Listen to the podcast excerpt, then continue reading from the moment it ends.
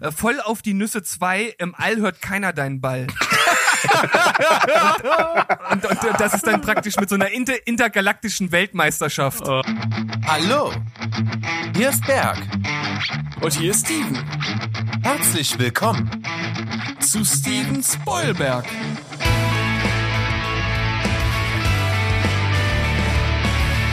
Steven Spoilberg.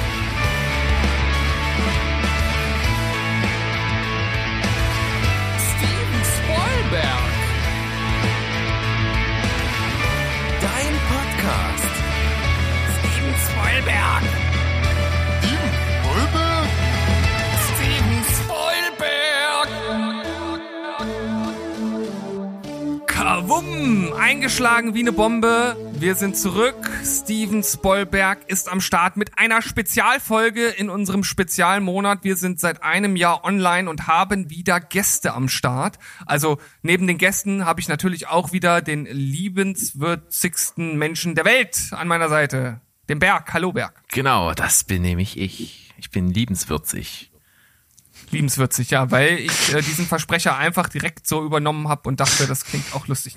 Aber wir haben natürlich wieder Stu und Dom bei uns an der Seite, äh, waren schon in der letzten Folge dabei und wir haben heute wirklich ein hervorragendes Special, sowas in der Art gab es noch nie im Film- und Serien-Podcast-Universum, würde ich sagen. Würdest Oder? du sagen, ja. Ich, mir, mir wurde nachgesagt, das gäbe es. Und es wurde auch darauf Nein, referenziert. verdammt. Aber ich höre keine anderen Film- und Serien-Podcasts, das weiß ja jeder. Und deswegen Och Mann, weiß ich das nicht. ich dachte, wir haben uns voll was Tolles überlegt und dabei sind wir auch nur Copycats. Naja, egal, mal hier rüber zu unseren Gästen. Hallo Stu, wie geht's dir?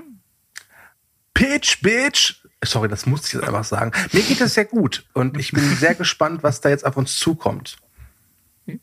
Und wie sieht's aus bei Dom? Äh, ja, muss, ne? Nee, ich äh, freue mich sehr, hier zu sein und bin sehr gespannt, was bei rumkommt. Ich kenne das Ganze ja durchaus auch aus anderen Formaten und bin sehr gespannt, äh, wie das hier heute zustande kommen wird. Okay, da, da habe ich also ein bisschen schnell geschossen mit meiner Einschätzung. Aber, nichts, aber nichtsdestotrotz haben wir vielleicht äh, trotzdem eine sehr besondere Atmosphäre heute. Und äh, ich, ich würde sagen, vielleicht ist das Auswahlverfahren, das Berg sich ausgedacht hat. Und keiner weiß, was gleich kommen wird, wenn wir hier die Reihenfolge festlegen. Vielleicht ist das ja einmalig. Das könnte durchaus möglich sein. Wir Ja. erklären mal ganz kurz, was wir vorhaben. Denn wir haben es angedeutet in der letzten Folge. Wir werden Sequels pitchen. Das heißt Fortsetzungen zu Filmen, die es so nie gegeben hat. Also die Filme gibt's, aber die Fortsetzung nicht. Und deswegen haben wir uns überlegt, wie die denn wohl aussehen könnten. Dabei wird das sicherlich sehr unterschiedlich werden, weil ja irgendwie jeder von uns mit dieser Ausgangslage anders umgegangen ist.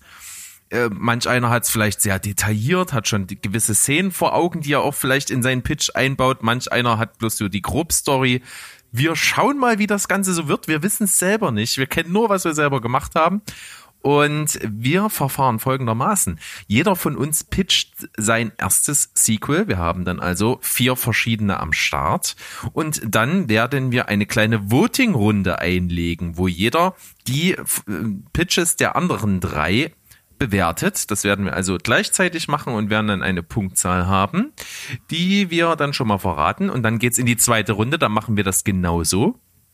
Am Ende werden die Punkte von jedem zusammengezählt und die Plätze eins und zwei stehen im Finale und machen ihre Pitches und dann werden die nicht beteiligten äh, verbliebenen zwei dann die Pitches bewerten und dann gibt es einen Sieger. Soweit zum kompetitiven Aspekt des Ganzen. Das wird also irgendwie so funktionieren. Wir kommen dann am Ende summa summarum auf zehn Pitches und da sind wir wieder bei die zehn, was ja unser Format von heute hier eben ist. Und Du, bist ein Fuchs. ja, wie, wie wir das hingedreht haben, rechnerisch, mathematisch mit aufwendigsten Mitteln, Man merkt, dass du Ingenieur bist. Man merkt es. durchaus. Lass ich mich nicht lumpen. So, und jetzt ist natürlich der taktische Aspekt, sehr, Aspekt auch sehr interessant. Da kommt es natürlich drauf an, wie wir in welcher Reihenfolge unsere Pitches vortragen dürfen und welche wir denn auch wählen, denn die Reihenfolge werden wir relativ spontan entscheiden. Jeder hat also drei vorbereitet. Zwei muss jeder auf jeden Fall bringen und den dritten eventuell, wenn man im Finale steht. So, genügend äh, zum Ganzen, wie es funktioniert. Wir legen mal eine Startreihenfolge fest und das funktioniert folgendermaßen. Ich nenne euch einen Schauspieler oder eine Schauspielerin und ihr wisst aber nicht, um welches Kriterium es geht. Es kann alles Mögliche sein. Und ihr nennt einfach jeder einen oder eine, völlig egal was. Und nach dem Kriterium, was ich vorher ausgewählt habe, äh, wird sich eine Reihenfolge ergeben. Das habe ich nicht verstanden. Das macht nichts. Du sagst einfach eine. Schauspielerin oder ein Schauspieler, du hast sowieso keinen Anhaltspunkt, weil ich dir nicht verrate, um was es geht. Es kann um Haarfarbe Ah, gehen, okay. äh, um, um Dunkel, ha- äh, Helligkeit der Haarfarbe bis hin zu, was weiß ich, Länge des großen Cs. Und wie, und wie, und wie gruppierst du dich dort ein? Ja, ich habe ja keinen Anhaltspunkt. Ihr könnt ja unter oder über mir sein. Ich nehme einfach irgendwas. So habe ich ja auch keinen Vorteil, weil ich ja nicht weiß, was ihr nehmt. Äh, okay, ich, ja, mach mal. Ich bin gespannt, was da rauskommt. Ja. Ich gebe euch einfach mal vor Ryan Reynolds. Steven, wen hast du? Oh Mann, also so direkt aus der Kalten. Wen soll ich Einfach denn nehmen? Ähm, irgendjemand. Ist völlig ja, egal. ja, ja, be beruhig dich, schrei mich nicht so an. ähm, ich nehme, ähm, ich nehme, ich nehme, ähm, Joe Pesci. Joe Pesci. okay. Stu? Äh, ich dachte Darstellerin. Na, oh, kannst du auch nehmen. Ist völlig egal. Ach so, okay, okay. Äh, dann nehme ich Sam Rockwell. Ach, den wollte ich auch erst nehmen. Oh Mensch, bist du gut. Warum hast du den genommen? Ich finde, das ist neben Joe Pesci einer meiner absoluten Lieblingsdarsteller. Ja. Das ist einzig äh, die legitime Antwort. So, dann kommen wir jetzt noch zu Dom.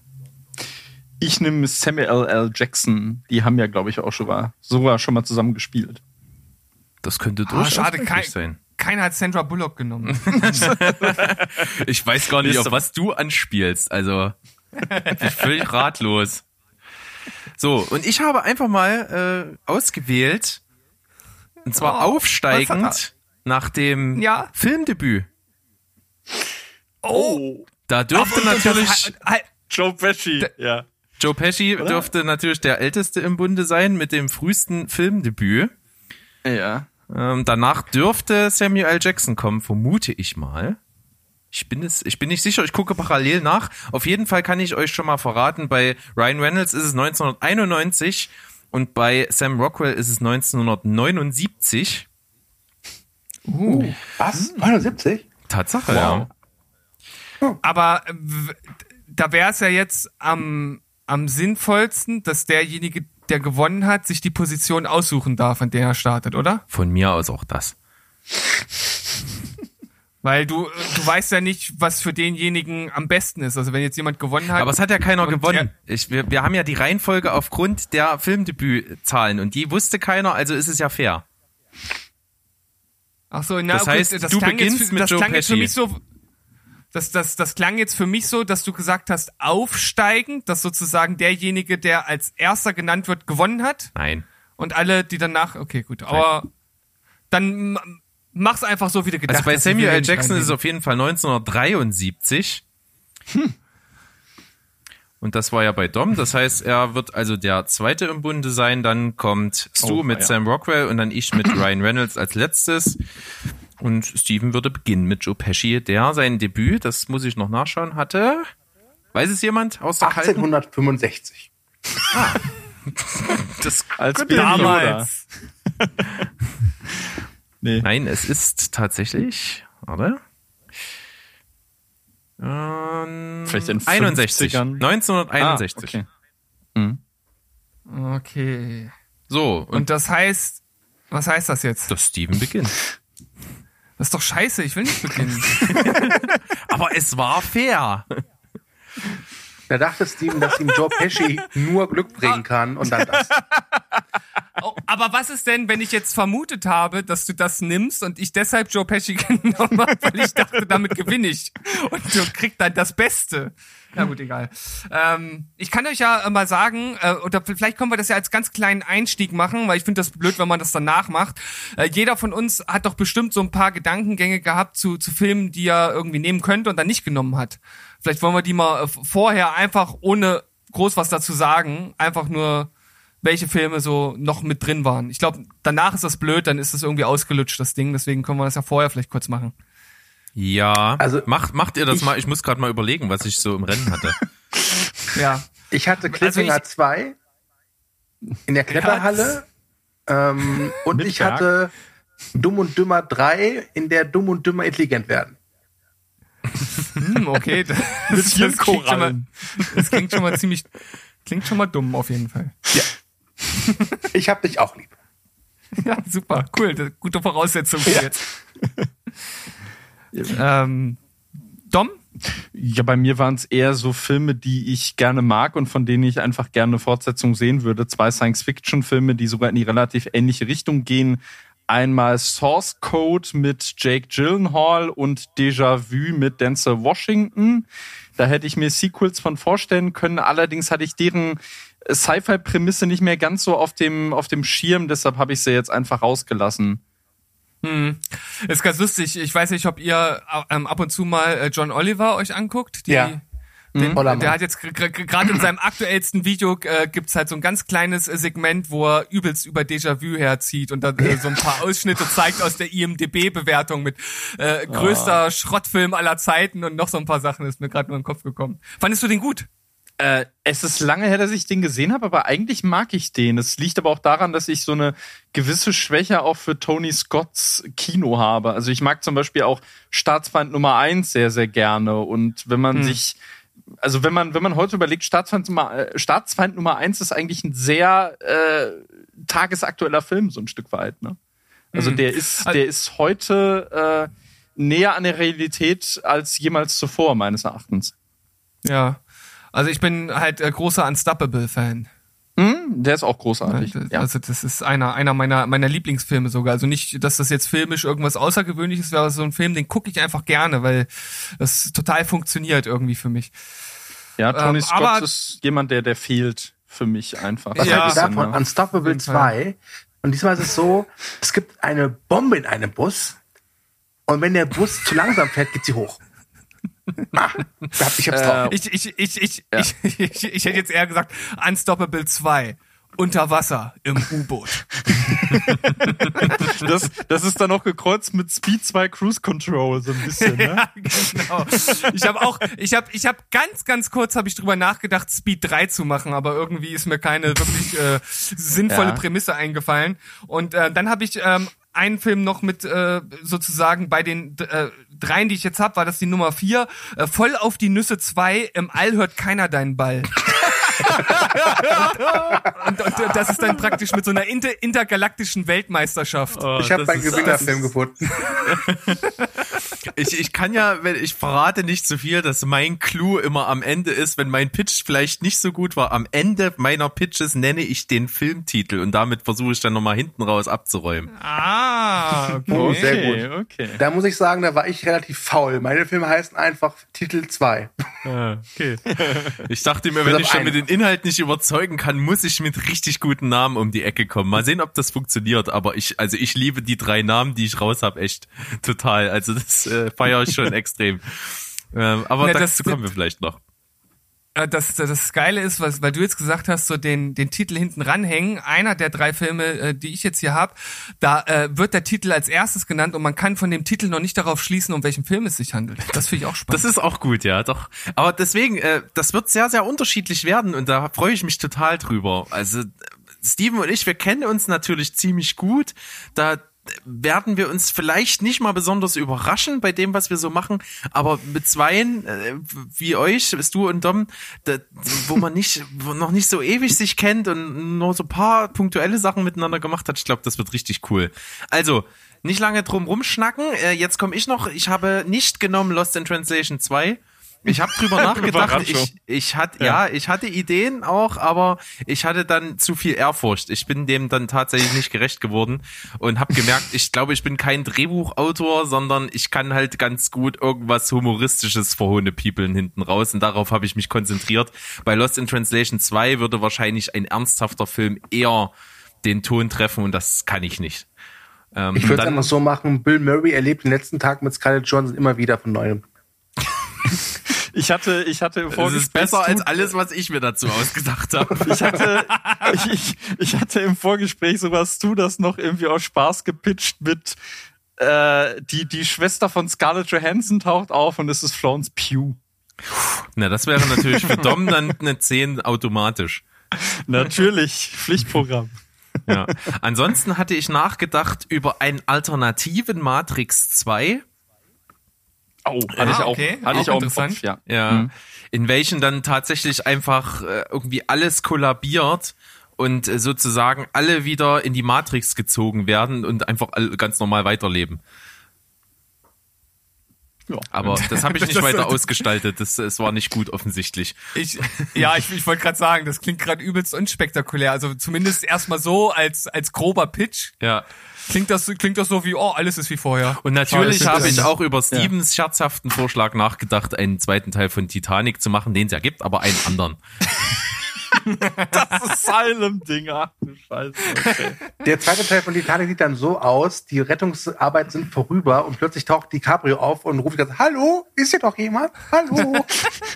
Es, es, es, es gibt doch diesen zwei zwei Stunden lang. Es gibt doch diesen Fake-Trailer auf YouTube, wo er irgendwie nach 100 Jahren aufgetaucht, äh, auf, aufgetaut wird und dann äh, mit Google und so konfrontiert wird, glaube ich, ne?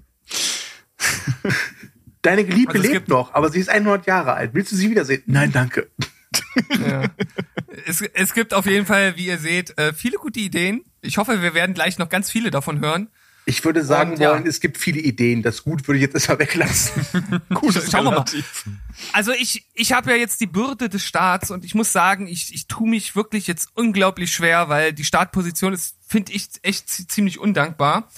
Ähm, ich habe, wie gesagt, ja natürlich drei Filme mir überlegt und einen davon finde ich wirklich richtig gut und den möchte ich natürlich gerne im Finale einsetzen, aber ich weiß halt nicht, ob ich mit den anderen beiden da überhaupt hinkomme.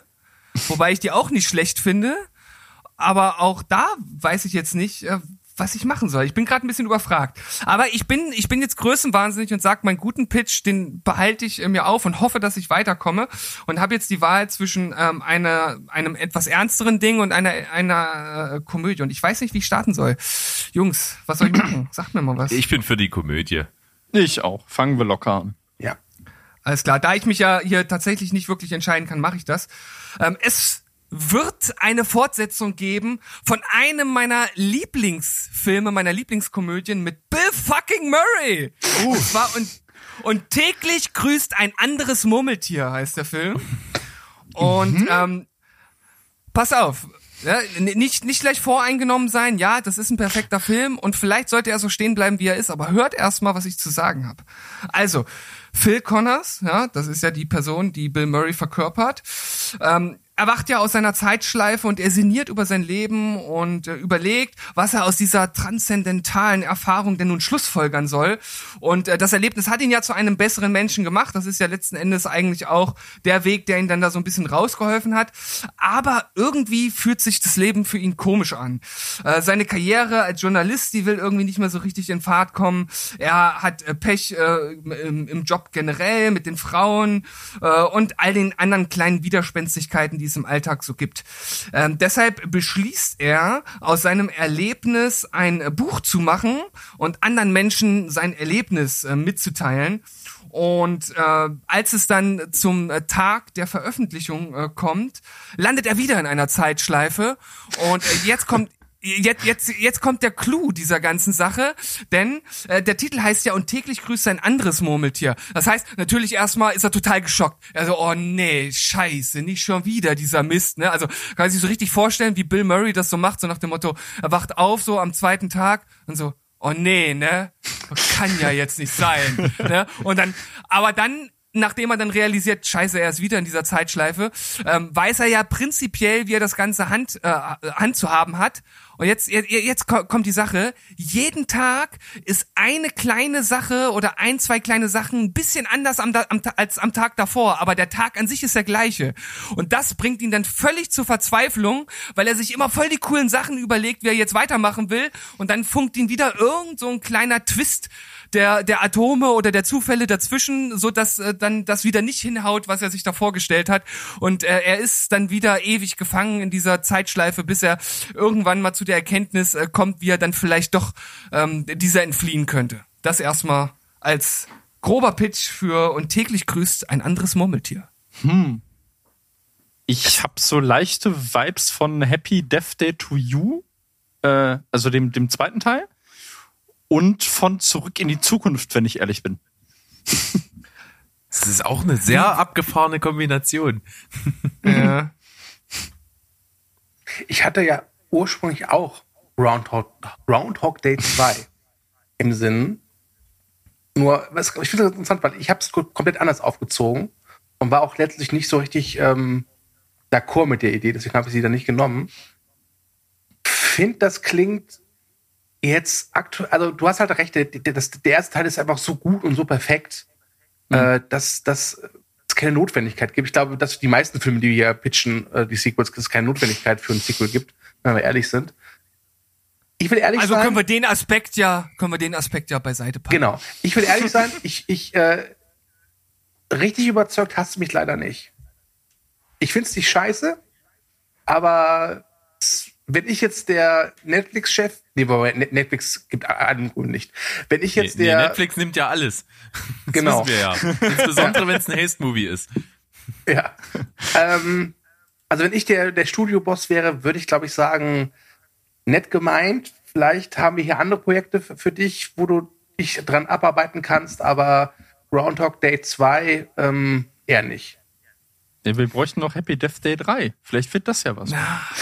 Aber ihr, ihr, ihr, ihr, ihr, mü- ihr müsst euch natürlich Bill Murray da drin vorstellen, wie er dann aus der Tür rauskommt und äh, voller äh, Zuversicht genau weiß, links steht die Frau, die er ansprechen will und die steht dann rechts und er ist völlig verwirrt und weiß überhaupt nicht, wie er damit umgehen soll. Ja, ich, Da ich kann man, so viele, kann man so viele, kann man so viele tolle Sachen draus machen. Ich habe da irgendwie eher so Bruce Willis im Kopf.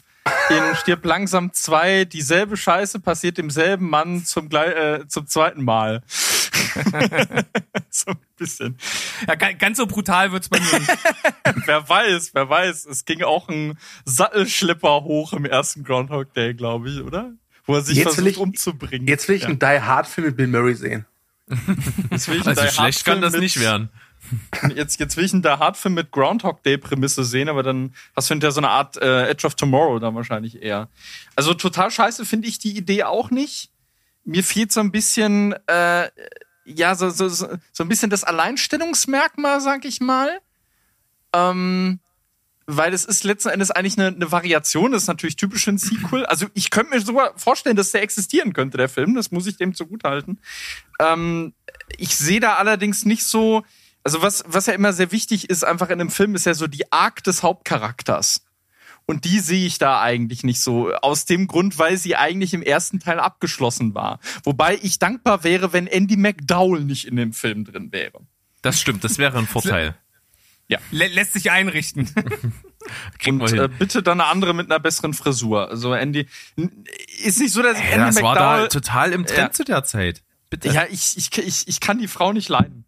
Ich, ich, ich weiß auch nicht warum. Ich finde die entsetzlich langweilig einfach. Dabei ist sie Traue in dem Film keiner Frau, schlecht. die einen Männervornamen hat. Das meinen die Videos. Richtig, richtig, genau. Ja.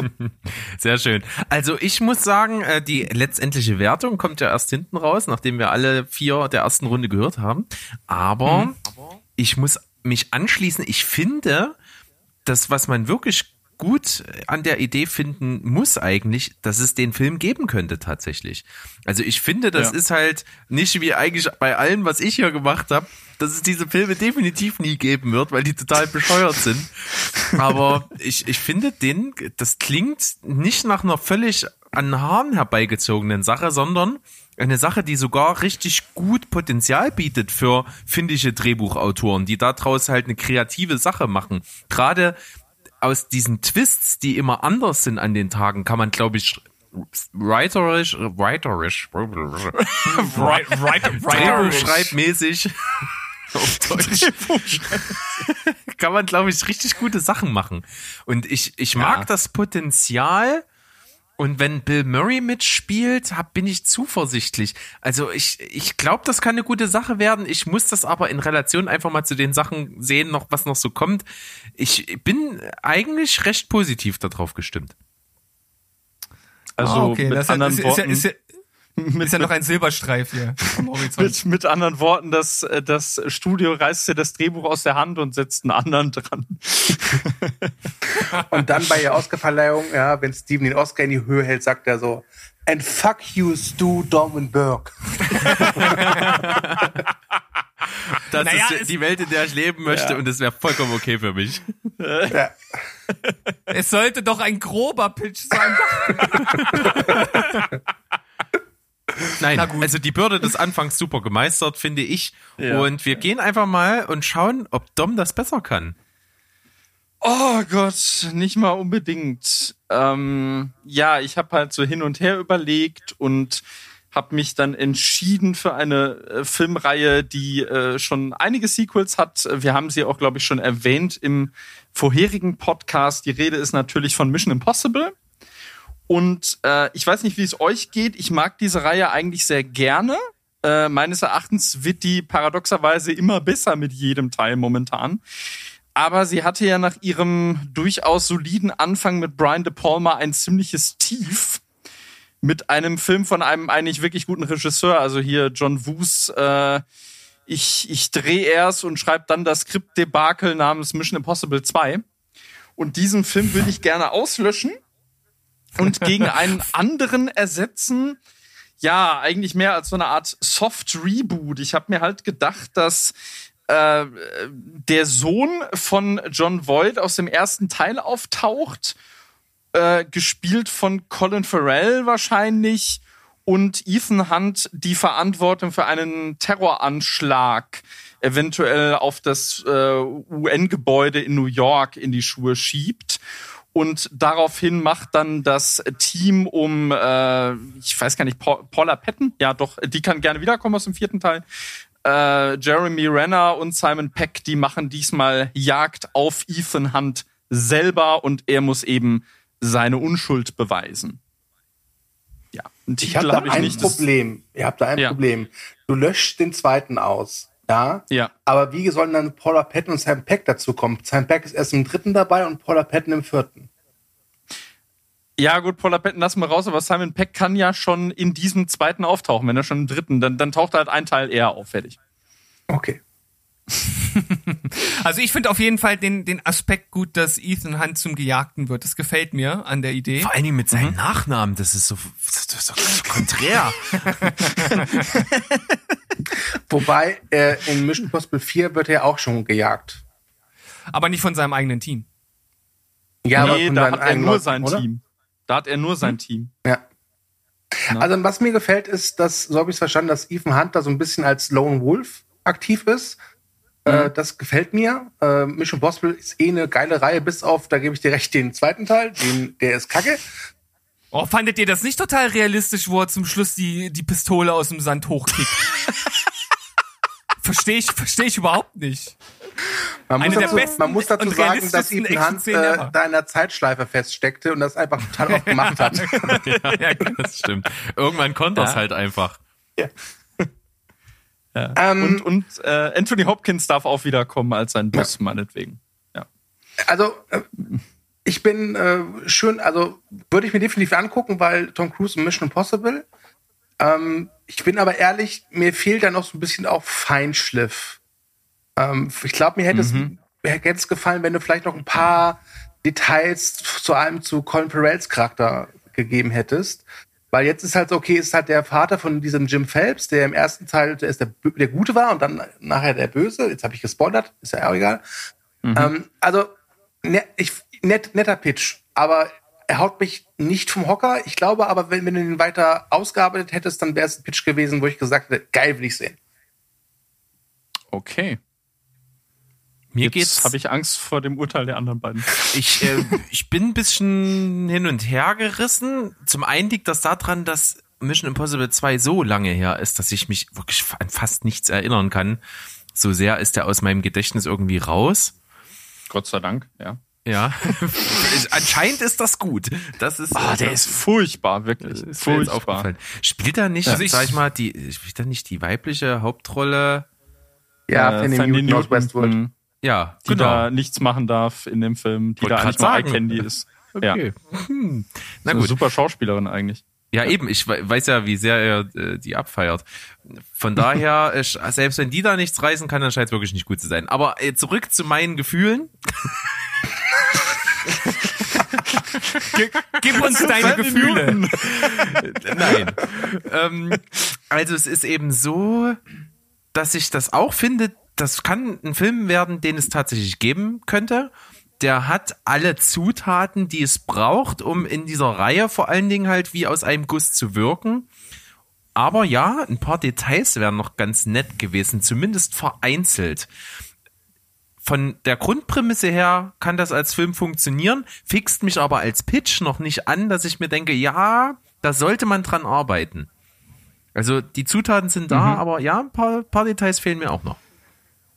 Okay. Na, also ich, ich muss dazu sagen, ja, der Film ist mit Abstand der schlechteste, aber ich habe ihn damals als, ich weiß gar nicht, wie alt ich da war, 14, 13-Jähriger gesehen und fand den damals halt echt gut. Ähm, weil, weil ich natürlich einfach noch nicht das Cinemas, äh, äh, äh, cineastische Verständnis habe, was ich jetzt habe und fand den halt einfach, ich fand den einfach cool so, ne? Und irgendwie wird mich das aus dieser Situation heraus ein bisschen schmerzen, wenn der einfach aus der Geschichte getilgt würde. Ähm, auf der anderen Seite hat er es auch verdient und die Grundprämisse finde ich auch nicht schlecht, aber so insgesamt ist, würde ich das so als, als Nachricht irgendwo aufnehmen und sagen, ja, okay. Ich glaube, Dominik, was, was, Schulterzucken. ich glaube, du hast einen entscheidenden Fehler gemacht. Du hättest einfach sagen sollen, es ist halt einfach ein Sequel. Das heißt ja nicht automatisch, dass der zweite Teil ist. Hätte ja auch jetzt der achte oder neunte oder zehnte sein. Ja, sein können. ja, gut. Ja, ja, stimmt schon. Ja, ich wollte halt den zweiten auslöschen. Tut mir leid. Ja, ist Das war, eine ehrenwerte. Absicht. Das gebe ich Ja. dir. ja, genau, st- steh zu deinen Werten. Ja. So, na gut, dann steht jetzt mal Stu zu seinen Werten und bringt mal seinen Pitch. Ja, jetzt wird's für mich sehr peinlich. Ich habe mich entschieden, meinen ganz klar schlechtesten Pitch zu nehmen. Das war mein allererster Pitch, den ich damals total witzig fand. Und jetzt, wo ich nochmal durchgehe, denke ich mir, oh mai, oh mai, oh mai, das könnte peinlich werden. Aber okay. Äh, kurze Frage, kennt ihr den Film Goodbye Lenin? Ja, Ja, klar. ich liebe ihn. Genau. Dann stelle ich euch jetzt ich- vor ich- Goodbye Lenin 2. Er hat einen anderen Titel, dazu komme ich gleich. Wir schreiben das Jahr 2006. Alexander Kerner, immer noch gespielt von Daniel Brühl, lernt auf einem Konzert von Xavier Naidoo Nadine kennen. Sie verlieben sich, werden ein Paar, Okay, zehn, zehn, zehn, zehn Punkte. werden ein Paar, Xavier Nadu macht mit. äh, Auf welcher Seite der Mauer ist das Konzert? Die beiden werden ein Paar heiraten, ziehen nach Potsdam in ein gemütliches Reihenhaus und alles scheint wunderbar. Zehn Jahre später passiert aber dann das Unglück. Nadine hat einen schweren Autounfall und fällt vier Jahre lang ins Koma. Als sie erwacht, raten die Ärzte dringend davor, sie irgendwelchem emotionalen Stress auszusetzen. Das heißt, Alex muss im Grunde dasselbe machen wie im ersten Teil mit seiner Mutter. Nur diesmal muss er seiner Frau zum einen irgendwie es beibringen, also oder, oder ihr, nein, nicht beibringen, ihr irgendwie versuchen zu vertuschen, dass gerade eine Corona-Pandemie äh, grassiert. Und als sie dann durch einen dummen Zufall ein seltsames Video von ihrem Lieblingskünstler Xavier Naidoo sieht, muss Alex es irgendwie hinbekommen, dass seine Frau immer noch glaubt, dass Xavier ein toller Mensch ist und kein antisemitischer Verschwörungsnazi. Und das ist die, das ist mein Pitch zu Goodbye Xavier. ja, und, äh, und das Ganze heißt dann, ach so, Goodbye Xavier. Ich hätte Ja. Good, Goodbye Goodbye Xavier. Pizzagate hätte ich es vielleicht genannt. Aber vor allem, da ist ja so viel drin. Das ist ja nicht nur das. Es ist ja auch, Donald Trump ist Präsident. Donald und- Trump, ja. es, ist, es gibt ja so viele Sachen, die einfach nur krass sind. Kennt ihr das nicht bei, bei so, äh, so 80er Jahre Komödien, wenn irgendwie so ein Zeitreisender kommt und er nicht wahrhaben will, dass Ronald Reagan mal Präsident war oder ist? Dann hat es das dann vor ein paar Jahren wie Schwarzenegger Gouverneur. Also ein Zeitreisender aus der Vergangenheit würde das niemals glauben. Und das heißt Donald Trump, ne? Ja. Tja. Also, ich, ich muss sagen, äh, das, das klingt halt super lustig, ist halt voll mein Humor. Klingt jetzt für mich erstmal wie, ähm, wie so ein gut produziertes YouTube-Video von irgendeinem geilen Comedy-Kanal äh, und nicht nicht, es- also es passt für mich nicht so richtig in diese Goodbye Lenin-Sache rein. Das ist so, so, so, so, so mein, mein, mein Kritikpunkt. Ich meine, also ja, du hast ja an den Reaktionen gemerkt, also wir finden es auf jeden Fall super lustig. Und äh, dass du dich jetzt auch noch über Xavier Naidoo lustig äh, machst, äh, das gibt dir natürlich absolut Pluspunkte, wahrscheinlich bei jedem von uns hier. Ähm, Ach, übrigens in aber einer so Nebenrolle noch Sam Rockwood und Joe Pesci. Alter, für, für, für, die, für diese Heuchlerei ziehen wir dir die zehn Punkte wieder ab. Ähm, Schade. nein, also auf jeden Fall inhaltlich interessant, aber ob das in der Reihe für einen Kinofilm reicht, weiß ich nicht. Es ist ja keine Reihe, es, ist ja, es gibt ja einen Film. Das ist ein, äh, ab, nach, nach zwei Teilen nimmt man das dann Franchise heutzutage. Stimmt, ja. So ist es. Ähm, ich kann mich da, also sonst dringe ich mich jetzt mal vor. Ähm, ich äh, finde die Idee eigentlich sehr gut. Ich habe aber auch das Problem, dass ich nicht so die Verbindung zu Gut bei Lenin sehe. Also bis auf die Grundidee und halt eben die, die, die Figur von Daniel Brühl äh, sehe ich da nicht so viel. Also mir wäre es eigentlich sogar lieber, wenn es kein Sequel, sondern ein eigenständiger Film wäre als Hommage an an äh, Goodbye Lenin. Also die Idee an sich finde ich finde ich super. Gerade jetzt zu übertragen halt eben naja, auch mal eben zu reflektieren, was sich alles so verändert hat, ne? Eben auch so um den, um den Zeitgeist einzufangen und was ist mehr Zeitgeist als momentan gerade, Ja. ne?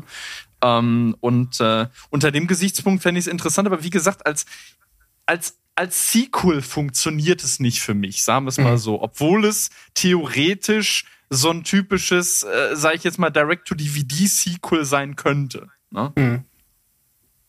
Soll ich euch meinen größten Kritikpunkt äh, noch äh, anreichen? den ich bei meinem Also, eigenen tu Pitch tu dir habe? keinen Zwang an. Es Dekonstruiere ist er halt sich. einfach von der Grundidee einfach dasselbe wie im ersten Teil. Ja, Ne? eins zu eins. Ja. Was aber auch nicht schlechter als 80% aller Sequels ist, sozusagen. Ja. Ja. Man, man, man äh, sehe nur Hangover 1 und 2 ist genau das gleiche, Stopp langsam 1 und 2 ist genau das gleiche. Und das muss ja auch nicht zwingend schlecht sein, nur ähm, ich weiß halt nicht, ob das also ich glaube wirklich als als Hommage, so wie so wie ähm, Stu das gesagt hat, ähm, nee Dom, also ne, warte mal, ver- verwechsel ich euch jetzt? Nee, Dom hat's gesagt, Ja. ne? Und, Jo. und, und Stu und Stu gibt den Pitch gerade. Sehr gut. Ich ich kann ich kann euch richtig gut auseinanderhalten. Ähm, ich glaube so so als Parallelversion wie so eine Art ähm, anderer Zeitstrang oder keine Ahnung wie wie auch immer hätte ich es auch noch äh, ein bisschen besser gefunden. Aber also die die Idee finde ich insgesamt gut. Okay. Ja, vielleicht sogar wie so ein Remake, wie jetzt zuletzt von Berlin Alexanderplatz oder so, ne? So, so als Ja. halbe, Oma halbe Hommage, aber auch irgendwie als eine Art Remake. Also dann habe ich eigentlich alles richtig gemacht. Wer den Fehler gemacht hat, ist Steven und Berg. Die haben aber das falsche Thema benutzt. So. Das kann natürlich möglich sein. Aber ich muss sagen, mir gefällt die Idee einfach auch sehr gut und der Film für sich stehend, glaube ich, wird auch sehr unterhaltsam und könnte mich catchen. Ich sehe natürlich auch den Kritikpunkt, dass es nicht so richtig äh, aus einem Guss wirken kann. Das liegt aber vor allen Dingen daran, dass Goodbye Lenin halt wirklich an sich ein absoluter Mikrokosmos-Film ist. Da Ja. geht's ja, Ja. wirklich um so einen kleinen Ausschnitt der Geschichte, der vor allen Dingen auch noch mit seinen ganz, mit seiner eigenen Stimmung, seinen eigenen Humor, seinen eigenen Umständen spielt. Vor allen Dingen natürlich aus der Prämisse, dass es so was aus der Zeit gefallen ist, wie die DDR dann eben ist. Und äh, jetzt das aber natürlich im Jetzt angesiedelt ist. Das ist das Einzige, was ich bemängeln würde, aber sonst gefällt mir es halt Ich total möchte euch gut. nur eine Szene vor Auge führen, ja. Nadine hat es irgendwie geschafft, von zu Hause rauszukommen und will was Gutes tun und ihrem Mann etwas kochen und geht in den Supermarkt und sucht Adrenochrom. Wobei, wobei jetzt meine, äh, äh, was ich mich dann so frage, also dieser, dieser Zeitsprung von zehn Jahren, der wirkt so ein bisschen konstruiert auf mich. So nach dem Motto, es muss erst halt so viel Zeit vergehen, damit man das überhaupt erst machen kann. Ne? Ja, klar. Also, ich, ich habe ja auch, ich habe ja auch, ich habe ja auch zugegeben, es ist äh, meiner Meinung nach auch der schwächste Pitch, den ich habe. Wahrscheinlich wird sich herausstellen, dass ihr das findet, das ist der beste. Gegensatz zu den anderen beiden, wer weiß. Ähm, aber gut. Ich habe ja gerade eben auch ordentlich ausgeteilt. Das, das heißt, ich muss jetzt eure Meinung jetzt auch einstecken, auch wenn ich weiß, dass ihr absolut falsch liegt. Das ist natürlich klar. aber ich danke für euer Feedback. Sehr schön. Dann würde ich einfach mal Idioten. die erste Runde schließen und Jetzt komme bin ich gespannt, jetzt bin ich gespannt. Ja, und ich, ich, ich kann mich halt bis jetzt tatsächlich fast eigentlich gar nicht entscheiden, welchen ich von den dreien jetzt nehme. Ich nehme jetzt einfach mal den, den ich schon relativ stark vom, von der Ausgangslage her ausgestaltet habe. Also folgendes. Ich fange tatsächlich mal mit so einem Bild an. Aufblende. Man sieht den Ozean, die Kamera schwenkt gen Himmel und ins Bild trudelt eine Feder. Und sie senkt sich gen Boden. ähm, Oh mein und Gott. ins Ey, Bild. es, es, es gibt schon eine Fortsetzung als Buch. Das macht nichts. Das weiß ich nicht. So, und die, die Feder sinkt weiter zu Boden, die Kamera verfolgt sie und ins Bild auf den Ozean kommt ein Schrimpkutter. Auf habe doch keine Schrimpkutter Ahnung, sind, welcher Film das ist. sind natürlich Ja, Forrest und Forrest, die einfach Forrest ein, und Forrest. Ja, die einfach einen schönen Tag miteinander verbringen und äh, Forrest ist zum ersten Mal mit seinem Sohn eben draußen, weil er ein bisschen Ah. zeigen will, wie man so äh, Schrimps fischt und sowas. Und die Feder sinkt auf das Deck und die Kamera verbleibt dort und es fängt an mit Regnen, so. Aber ganz, ganz normal und es kommt ein kleiner Schauer. So, Schnitt. Es ist Nacht, beide liegen unter Deck und schlafen und der Regen hat sich zu einem ordentlichen Gewitter herangesellt, äh, gesellt, sag ich mal, und ist jetzt ein riesender, tosender Sturm. Beide rennen panisch aufs Deck und was passiert? Der kleine Forrest geht über Bord. Oh. So, äh, große Gefahr. Forrest natürlich, äh, Senior, ist sehr, sehr aufgebracht, sucht und sucht und sucht. Stunden, Stunden, Stunden und er hat ihn verloren. Er ist weg, er ist äh, wahrscheinlich tot. Er schippert noch äh, mehrere Tage über den Ozean, um ihn zu suchen, aber es gelingt nicht und er muss sich mit den Gedanken abfinden, dass er wohl tot ist. So, schippert zurück, ähm, trifft Lieutenant Dan. So, ist völlig zerstört. Ähm, Lieutenant Dan versucht sich um ihn zu kümmern, aber er vegetiert nur noch zu Hause vor sich hin. Und eines Tages, als er zu Besuch ist, stellt er fest, dass äh, die Titanic Moment, Moment. Dass auf einmal Berichte im Fernsehen kommen, dass die Titanic wieder aufgetaucht ist. Und äh, man, man, man, äh, ja, forscht nach, man redet mit den Gästen, mit der Crew und mit allem drum und dran. Und äh, diese Menschen äh, sind aus eben aus 1912 in ein auch in, äh, in, in der in der ja antarktischen See da eben äh, an den Punkt gekommen, wo sie auf einmal aufgetaucht sind in warmen Gewässern. So und äh, das liegt einfach daran, man findet daraus, die sind wohl anscheinend aus einer anderen äh, Realität, weil es gibt in ihrer Erzählung über die Welt Sachen, die hat es in der Realität nicht gegeben und man stellt fest, okay, die müssen also irgendwie aufgetaucht sein und man findet auch heraus, dass die im Bermuda-Dreieck rausgekommen sind. So, also diesen Mythos Bermuda-Dreieck und Tor zu einer anderen Zeitdimension und so, das wurst ich da jetzt einfach so mit rein. So, es kommen mehrere Monate eben, dass das so nachgeforscht wird und so und Forrest wird darauf aufmerksam und er schöpft seinen Trost daraus, denn er glaubt, okay, es gibt eine andere Realität, in der mein Sohn noch lebt. So. Soweit, so gut. Er beschließt natürlich äh, entgegen aller Vernunft, dass er eben sich zum Bermuda-Dreieck aufmacht, um eben in diese andere, dieses Tor zu der anderen Dimension zu finden, um seinen Sohn eben wieder in die Arme schließen zu können. Und äh, damit er sich dabei nicht umbringt, äh, sagt Lieutenant Dan, dass er mitkommt. Also so Roadmovie auf dem Boot, beide unterwegs zum Bermuda-Dreieck. Und sie schaffen es tatsächlich in einem weiteren Sturm, diesen Zeitsprung zu machen und äh, kommen eben wieder zurück an die Küste und stellen fest, sie sind circa 20 Jahre in der Zukunft gelandet. In einer anderen Realität allerdings, wo der Sohn tatsächlich noch lebt, denn sie schlagen am Strand auf und eine Truppe sehr futuristisch anmutender Krieger wird auf sie aufmerksam und greift sie an. Die haben auf ihren, auf ihren Kampfanzügen so Schrimps drauf. Und äh, Und in einer quasi ausweglosen Situation kommt der Ex-Machina-Moment, der Deus Ex-Machina-Moment, dass eben der Lieutenant Dan aus dieser Realität sie rettet.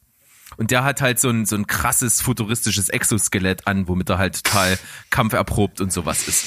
Und der offenbart ihnen, dass nämlich in dieser Realität, in der sie sich jetzt befinden, damals bei diesem Bootsausflug, nicht der junge Forrest gestorben ist, sondern der äh, ältere Forrest. Und dass der kleine Forrest der Alleinerbe des Imperiums war und so verbittert ist durch dieses Erlebnis, dass er einen absolut rigorosen Regimestaat aufgebaut hat. Und äh, jetzt ist natürlich die Mission klar. Lieutenant Dan und Forrest aus der einen Realität müssen mit dem Lieutenant Dan dieser Realität alles daran setzen, in die Zentrale zu kommen und die finale Konfrontation zwischen Forrest und seinen Sohn herzustellen, damit dieser zur Vernunft kommt und alle wieder in Frieden außerhalb dieses Regimes leben können. Was hast du geraucht? Hui! Das ist natürlich äh, Schwachsinn der allergrößten Stufe. ja. ähm, ich, ganz ehrlich, ich weiß, ich weiß gerade nicht, was ich davon halten soll. Das, genau das also- wollte ich. Also mir wurde ja, Ja. bei gut bei Xavier gesagt, das passt irgendwie nicht so zum ersten Teil. ähm, diesen Kritikpunkt touché. möchte ich jetzt einfach auch mal bei deinem Pitch anbringen. Äh, also äh, kennt ihr kennt ihr äh, Monty Pythons wunderbare Welt der Schwerkraft? ja, klar. Ja. Ja, wenn dann äh, Graham Chapman als dieser General dann immer wieder die Sketch unterbricht und sagt so, es fing ja ganz nett an, aber dann wurde es albern. Äh, ich glaube, dass Graham Chapman als General bei diesem Pitch ein halbes Dutzend Mal wahrscheinlich interveniert hätte. Ähm, Möglicherweise ist das so. ja, also ganz ehrlich, ich ey. möchte ich es sehen, schon. Würde ich es als Studioboss finanzieren? Nein, ich hätte nach ungefähr einem Viertel deines Pitches wahrscheinlich schon den, den Knopf gedrückt, damit die Security kommt. nee, die, damit die Falltür aufgeht. Genau, genau, die falsche. ähm, Da unten liegen dann Also- die ganzen Drehbücher.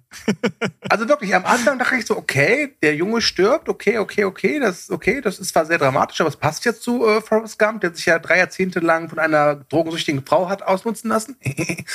ähm, aber als dann die Titanic wieder aufgetaucht ist, bin ich ehrlich, fand ich es amüsant, aber ich fand es so als, als Spaßgeschichte amüsant, aber ich glaube, als Film würde mich das nicht so bekommen. Ich glaube, das ist auch so ein Fall, so als YouTube-Video gerne. Und dann auch Ja. bestimmt dreimal täglich, äh, um Spaß zu haben. Aber es tut mir leid, als Filmpitch muss ich dir ganz klar eine Absage meinerseits erteilen. Sorry. Okay. Also ich, ich habe ich hab halt auch ähm, so gedacht, dann irgendwann, warum eigentlich Forrest Gump? Also es ist ja im Grunde genommen nur so, so, so als, als Grundgerüst, dass halt dieser Schrimpkutter da ist und aber mir fehlt auch so ein bisschen der Zusammenhang äh, zum ersten Film und es wirkt halt eher wie so ein, also um mal das Positive auch zu sagen, ich würde es mir auch angucken. Also, halt Ach so, ich habe den Titel noch gar nicht genannt. ja, okay. Der, der Film schnell- wird bei mir heißen Forrest Gun. Oh Gott, ist das scheiße. Hättest du das mal behalten bei dir? Meine Güte. Warum machst du nicht gleich so Forrest Forrest Gun und Forrest Gun wird nach Vietnam zurückgeschickt, um die letzten Kriegsgefangenen zu retten? Jetzt war mir zu banal. Forrest Guns Ja, and genau. Roses. Das, Ja, das, Berg, also das ist, das ist total abgefahren und ich stehe auf abgefahrene Dinge, aber wenn man das so auf, auf Konsistenz bewerten würde, Da hat es keine ein Chance. Ich habe ja eingangs schon mal erwähnt, ich hab, kann also wirklich kein realistisches Sequel schreiben. Ich kann mir nur irgendwas Verrücktes ausdenken. aber ja, aber das ändert, das ändert leider nichts an, an der Kritik Ja, von mir. okay. Leider. Tut mir leid. Also ich will ehrlich sein, mir, mir geht seit, seitdem dein Pitch zu Ende ist, geht mir ein Titel durch den Kopf. Und der heißt Gladiator 2. Ich weiß nicht, ob ihr das mal gehört habt. Der Musiker Nick Cave soll tatsächlich mal ein Skript geschrieben haben, was auch wirklich existiert und irgendwo bei Universal vor sich hinschimmelt, wo Maximus in den Himmel kommt und gegen Christus kämpft. Und äh, daran erinnert mich das Ganze irgendwie. Und also ich, ich, ich kann mich der allgemeinen Kritik schon anschließen. Äh, ich, ich, ich komme mir so ein bisschen vor wie, wie Anthony Hopkins da in, in der Szene da in, in Westworld. What's the point of it? ähm, weil, äh, also ich, ich sehe auch nicht die Verbindung oder die, die Notwendigkeit zu Forrest Gump. Ähm, und ich habe den Eindruck, dass das Ganze mit allen möglichen und, und, und de deswegen wirkt das auch so, so wahllos und clusterfakt. Äh, es, es wird mit allem Möglichen aufgeladen, damit man halt irgendwas erzählen kann, weil die ganze Forest-Nummer eigentlich schon längst durch ist. Also, das, das, das äh, könnte, also äh, so, so, so bescheuert das klingen mag, es könnte ein eigenständiger Film sein, der hat aber nichts mit Forrest Gump zu tun. Äh, wobei ich muss sagen, ich finde es sogar cool, ähm, weil, weil, weil dieser Titel gerade Forrest Gun, ich glaube, das wäre ein geiles Spoof-Movie. Also so, so scary Movie-mäßig. Da, da würden dann auch diese ganzen, die, die, diese ganzen Genre-Versatzstücke wunderbar reinpassen. Aber ansonsten muss ich leider sagen, es klingt herrlich, größenwahnsinnig und bescheuert, aber äh, leider nein. Macht ja nichts. Wobei, ist was- auf jeden Fall unterhaltsam geben gewesen. Das ist ja schon mal viel wert für den Ja, Podcast ja, hier. kreativ ist es. Kreativ Also was ich dir echt geben muss, Berg, von den ganzen Pitches, die wir hatten, ist das das, wo ich echt gemerkt habe, da hat sich mal einfach jemand kreativ gehen lassen. Einfach so. Ja, ja. Und dann auch Titanic. Und dann Bermuda und dann Exoskelett und dann parallele Universen. Also es, es hatte ein bisschen was von Rick und Morty. Ja, ein bisschen. Ist mir dann auch aufgefallen tatsächlich. Also wenn ich mir vor allen Dingen den Lieutenant Dan aus der Realität mit Exoskelett, das äh, ist sehr nah dran an Rick and Morty. Dan Harmon in der Rolle. Wartet mal auf meinen dritten Pitch, ja? Falls ich den präsentieren darf. Wartet mal auf meinen dritten Pitch. Okay, so. Okay. Dann äh, tippen wir doch alle einfach mal in unser Chatfenster hier, unser gemeinsames bei Skype, einfach mal ein, wie wir die einzelnen Filme bewerten würden. Einfach die drei Namen und die drei Wertungen dahinter und dann wird aber hier gespart mit Punkten, ey. So, da haben wir's doch. Also, äh, Stu's äh, Film hat äh, einmal eine eine 5, eine 6,5 und eine 8. Dominiks äh, Pitch hat eine 6, eine 5 und eine äh, 6,5. 6,5, genau. Und äh, Steven hat 7,5, 5 und 5. Und meine hat 3, 4 und 4. ja, passiert. Ja, super. passiert. Aber es war Wie kreativ, sind die- das muss ich zugestehen. Wie, wie sind die, wie, hast du, bist du am Zusammenrechnen? Äh, nee, bin ich gerade nicht. Ist das jetzt interessant für irgendwas schon? Ja, na, das ist Okay. schon für die nächste Runde jetzt wichtig, Okay. würde ich behaupten. Ja, okay. Ja. Dann äh, sind wir gerade beim Zusammenrechnen. Der, äh, das Kalkulationsgeräusch ist jetzt wieder zu hören.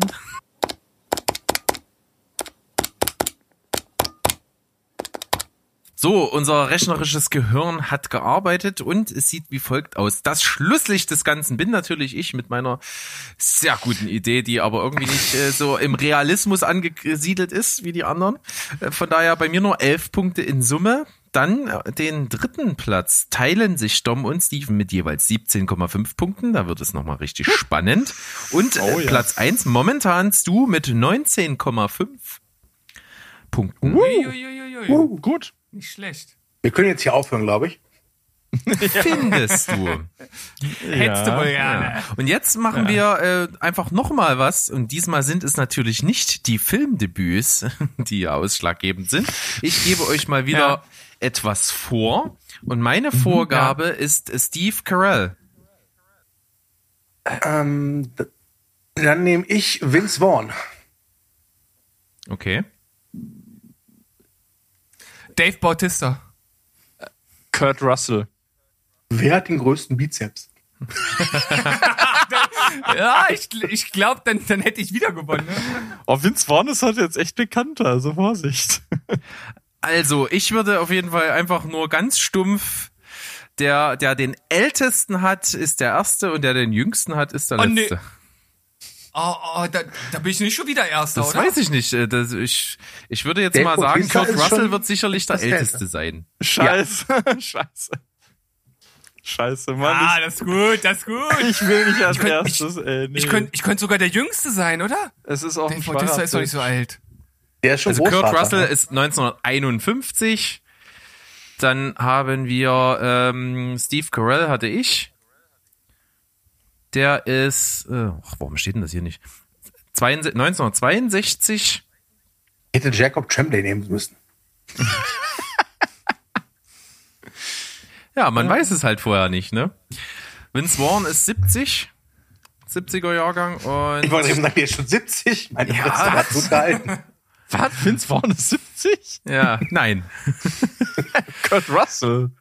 nein, er ist 70er Jahrgang. So und äh, Dave so. Bautista ist 69er Jahrgang. Oh, Nein, scheiße. knappi, knappi. Und Kurt Russell ist ein alter Haudegen, ja. Ich wollte erst Chris Evans nehmen. Scheiße. Ja, also er würde quasi Kurt Russell beginnen. Ja, dann beginnt Kurt Russell mit einem Film, wo garantiert nicht Kurt Russell drin auftreten wird. Ja, ich äh, habe mir den Kopf zermartert und äh, ich sag's frei heraus, ich war irgendwie nicht zu so kreativen Höchstleistungen fähig bei dieser ganzen Nummer, wie ich mir das gewünscht hätte. Also habe ich einen Film genommen, den ich mir wirklich wünsche und der zurückgeht auf eines der prägendsten Bücher meiner Kindheit. Äh, sowohl als hat. auch, ja, äh, knapp daneben. Ähm, Ben, ben liebt Anna. Ja, genau. Nein. Ähm, es ist äh, äh, die unendliche Geschichte von Michael Ende. Es gibt ja den alten Wolfgang Petersen-Film und diese beiden, wie ich finde, fürchterlichen Fortsetzungen, die ja auch mit der eigentlichen Geschichte äh, nicht mehr viel bis gar nichts mehr zu tun haben. Also vor allem der dritte Teil ist ganz, ganz grausig.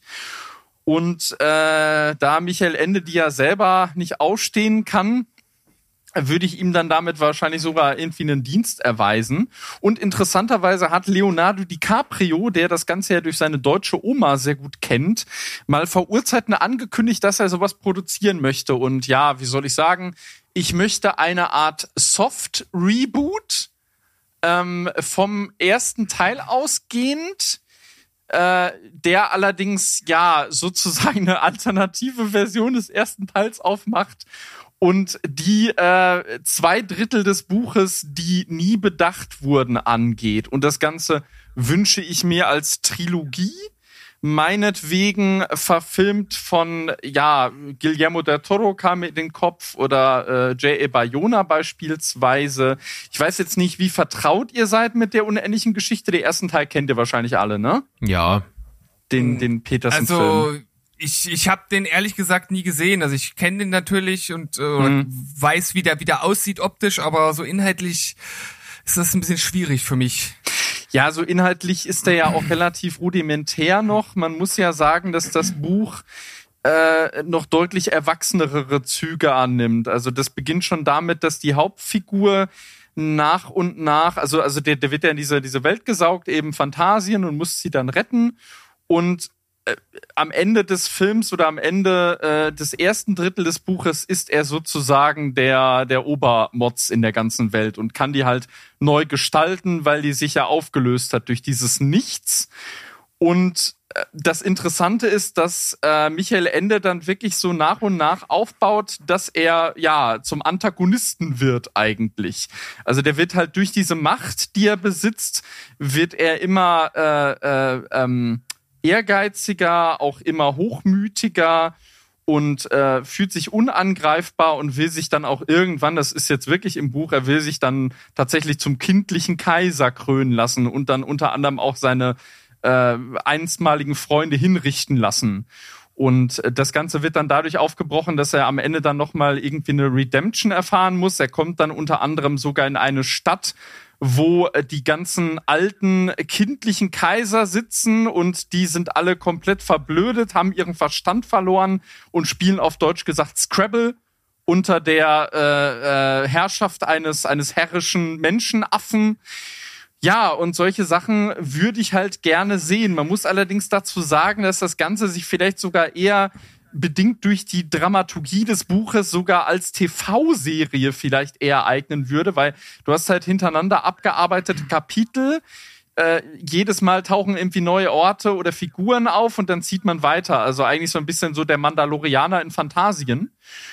Aber das würde ich mir wünschen als Trilogie verfilmt, tatsächlich. Das wäre so ein lange gehegter Wunsch von mir. Ja.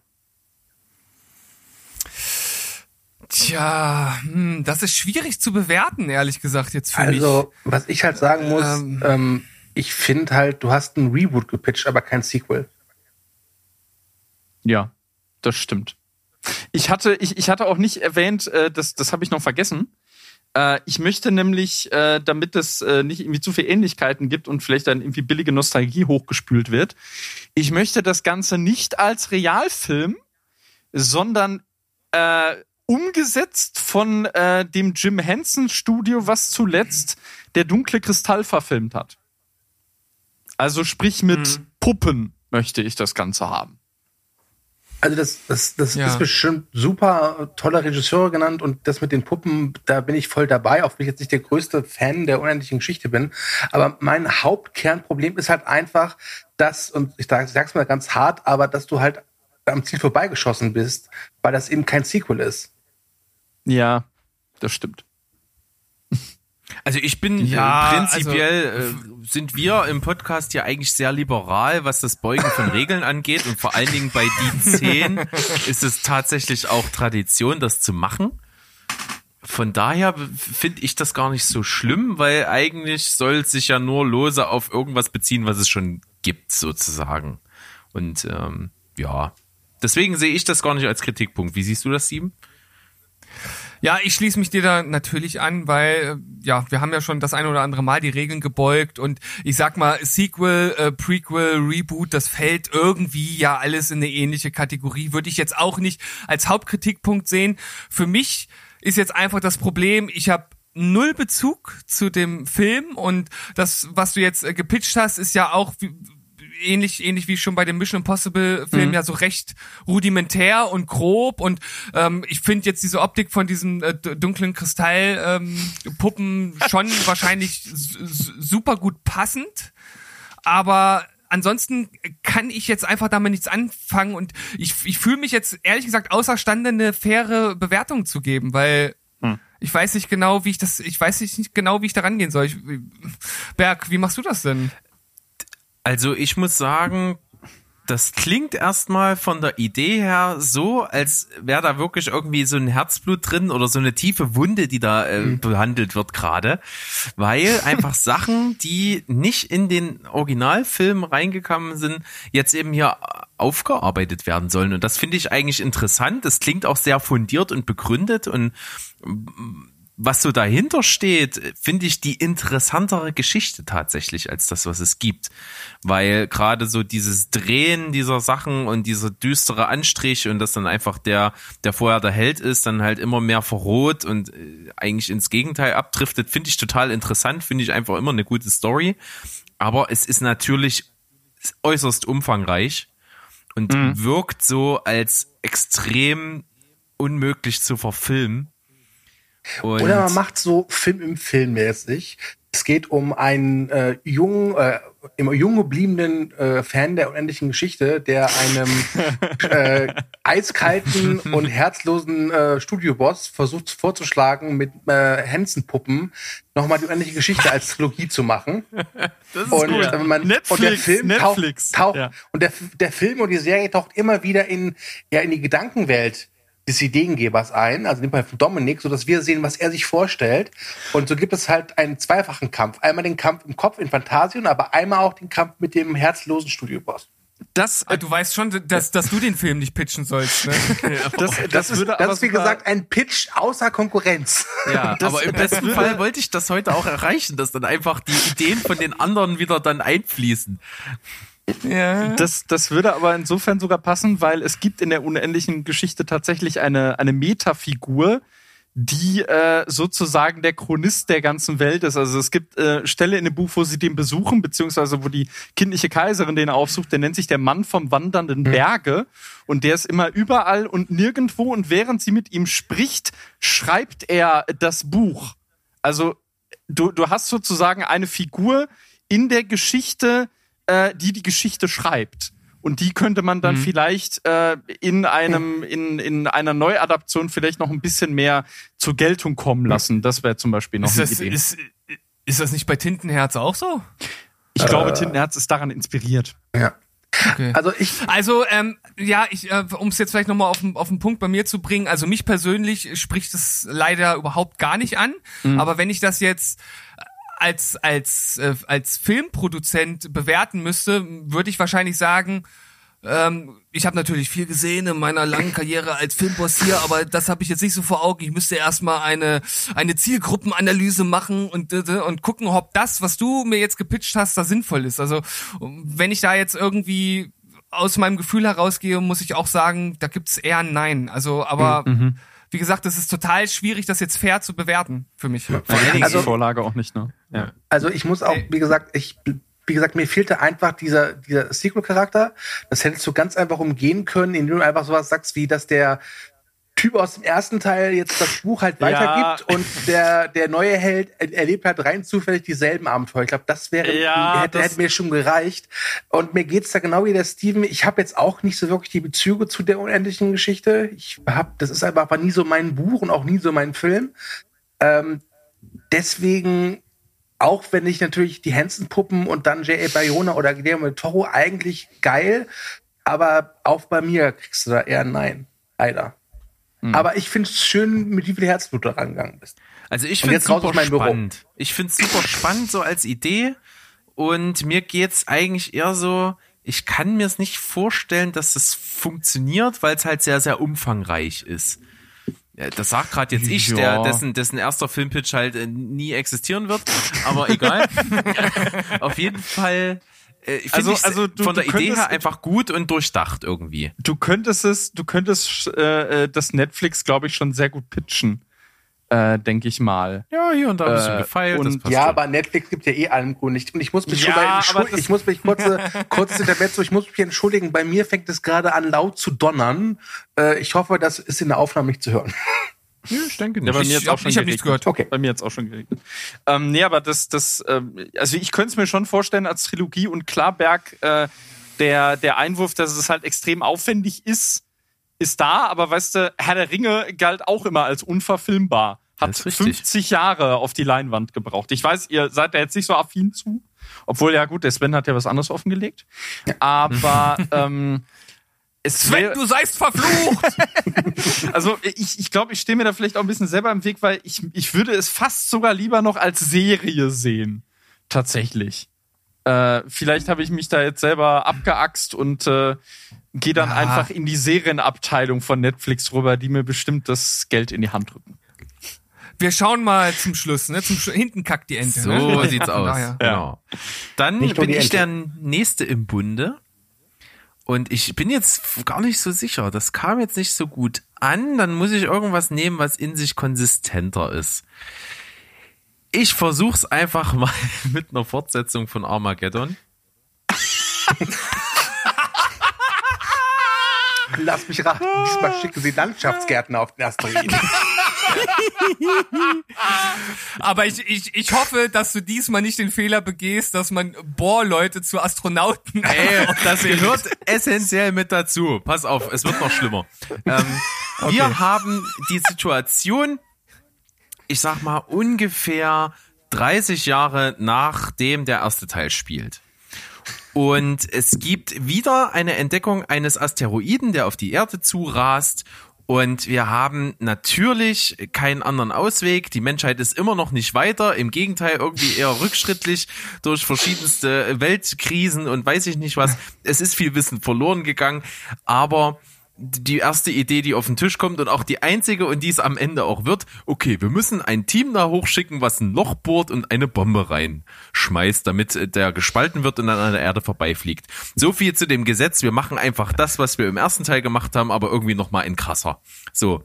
Diesmal ist es aber so, dass selbstverständlich ja die äh, Leute aus der ursprünglichen Filmbesetzung jetzt äh, ja irgendwo in die 60 sind oder in die 70 tatsächlich noch, aber sind alle mit dabei.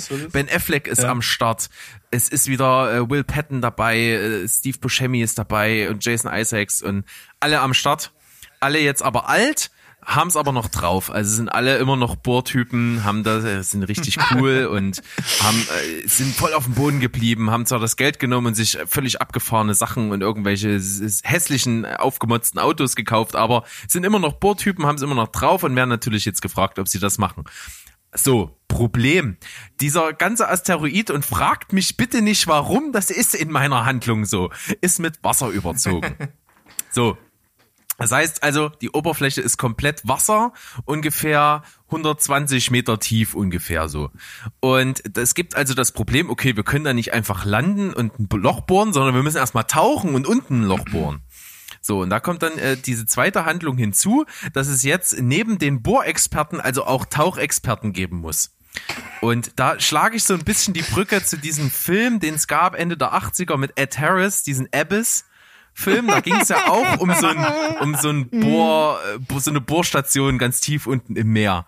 Und Ja. äh, da dort eigentlich aber fast alle gestorben sind, haben wir jetzt einfach die die äh, ja, die noch übrig sind, die sind jetzt auch noch da und die tun sich jetzt mit denen zusammen, die werden jetzt also auch als Astronauten ausgebildet und es geht eben los, dass man diese Truppe sozusagen dann da hochschickt und im Prinzip die Handlung ähnlich ist, aber es jetzt einfach auch noch als Komponente hat, dass es diesen typischen äh, Charme hat, wenn man so nochmal so alte Herren in so ein Szenario reinwirft, was äh, halt ein, irgendwie eine, eine coole einen coolen Humor hat irgendwie in meiner Vorstellung, hat wieder ganz viel Star Power und äh, Liv Tyler, die nach der Handlung des ersten Teils Meeresbiologin geworden ist, ist auch jetzt mit dabei und geht mit.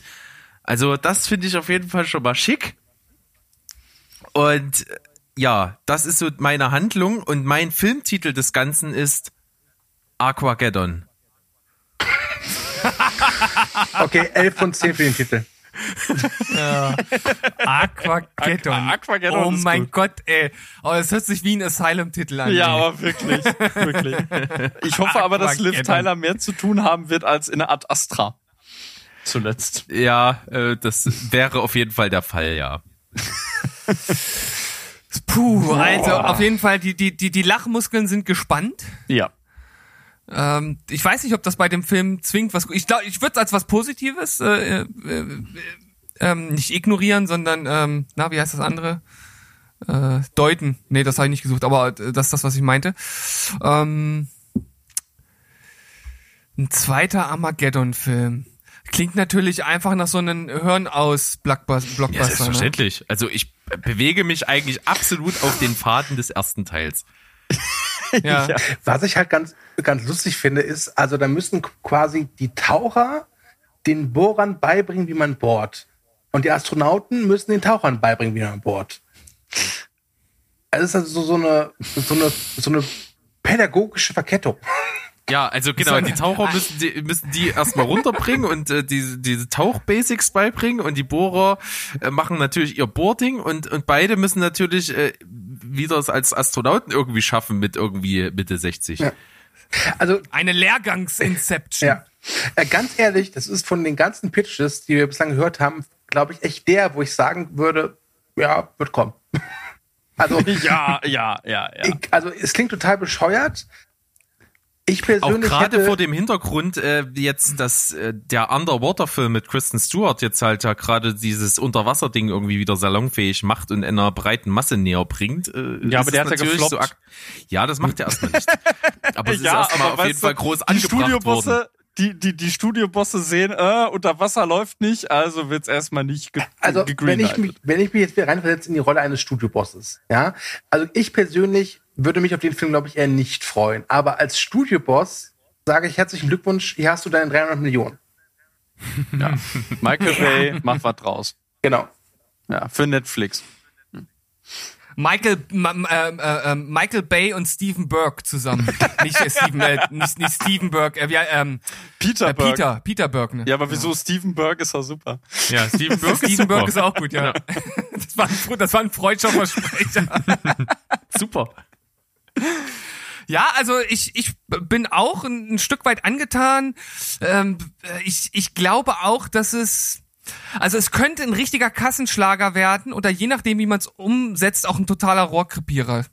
Das könnte halt auch sein. Also das ist echt so ein, so ein richtiges zweischneidiges Schwert, glaube ich. Weil ich weiß nicht genau, wie viele jetzt noch ins Kino gehen und den ersten dabei vor Augen haben. Also so das ganze Publikum, was jetzt so ins Kino geht. Der kommt doch, so kommt die doch gefühlt 30. jeden Monat einmal im Fernsehen. Aber ganz ehrlich, diese Prämisse, Ja, aber die, den- die den Prämisse, keiner mehr im die. Prämisse ist so einfach, dass du diesen Film auch verstehst, wenn du den ersten Teil Ja. nicht kennst. Also da sehe Okay, ich kein das ist Problem. recht, Es ist ja auch praktisch derselbe Das- Film. Ich meine, es, es reicht ja im Prinzip, es, es reicht ja im Prinzip eine Szene, wo Will Patton und Steve Buscemi sich nach Ewigkeiten wiedersehen und dann sagen, ah ja, weißt du noch, vor 30 Jahren, als wir mit Bruce, äh, mit Bruce Willis da auf den Asteroiden Ja. waren. Ja, ja, ja, schön. Ja, aber das ist, aber äh, wenn man es aber ganz, also ganz genau betrachtet, ist es ja eigentlich schon schon ein ziemlich billiger Move dann von Berg. Ja, aber so funktionieren Sequels. Sorry, Ja, so funktioniert Hollywood. öffne. Ja. Naja, Ja, also, na äh, gut. Also ich muss sagen, also ich bin, ja doch, ich, ich bin ehrlich, ich bin nicht wirklich begeistert. Äh, ich, ich sehe halt absolut keine Relevanz für ein, äh, Relevanz für ein Sequel, äh, weil es praktisch nochmal derselbe Film ist. Was ich dem Ganzen aber zugute halte, es wäre, glaube ich, doch ganz spannend, was mit dieser Besetzung zu haben. Aber vielleicht einfach einen anderen Plot, der nicht ganz so ähnlich ist wie der des Vorgängers.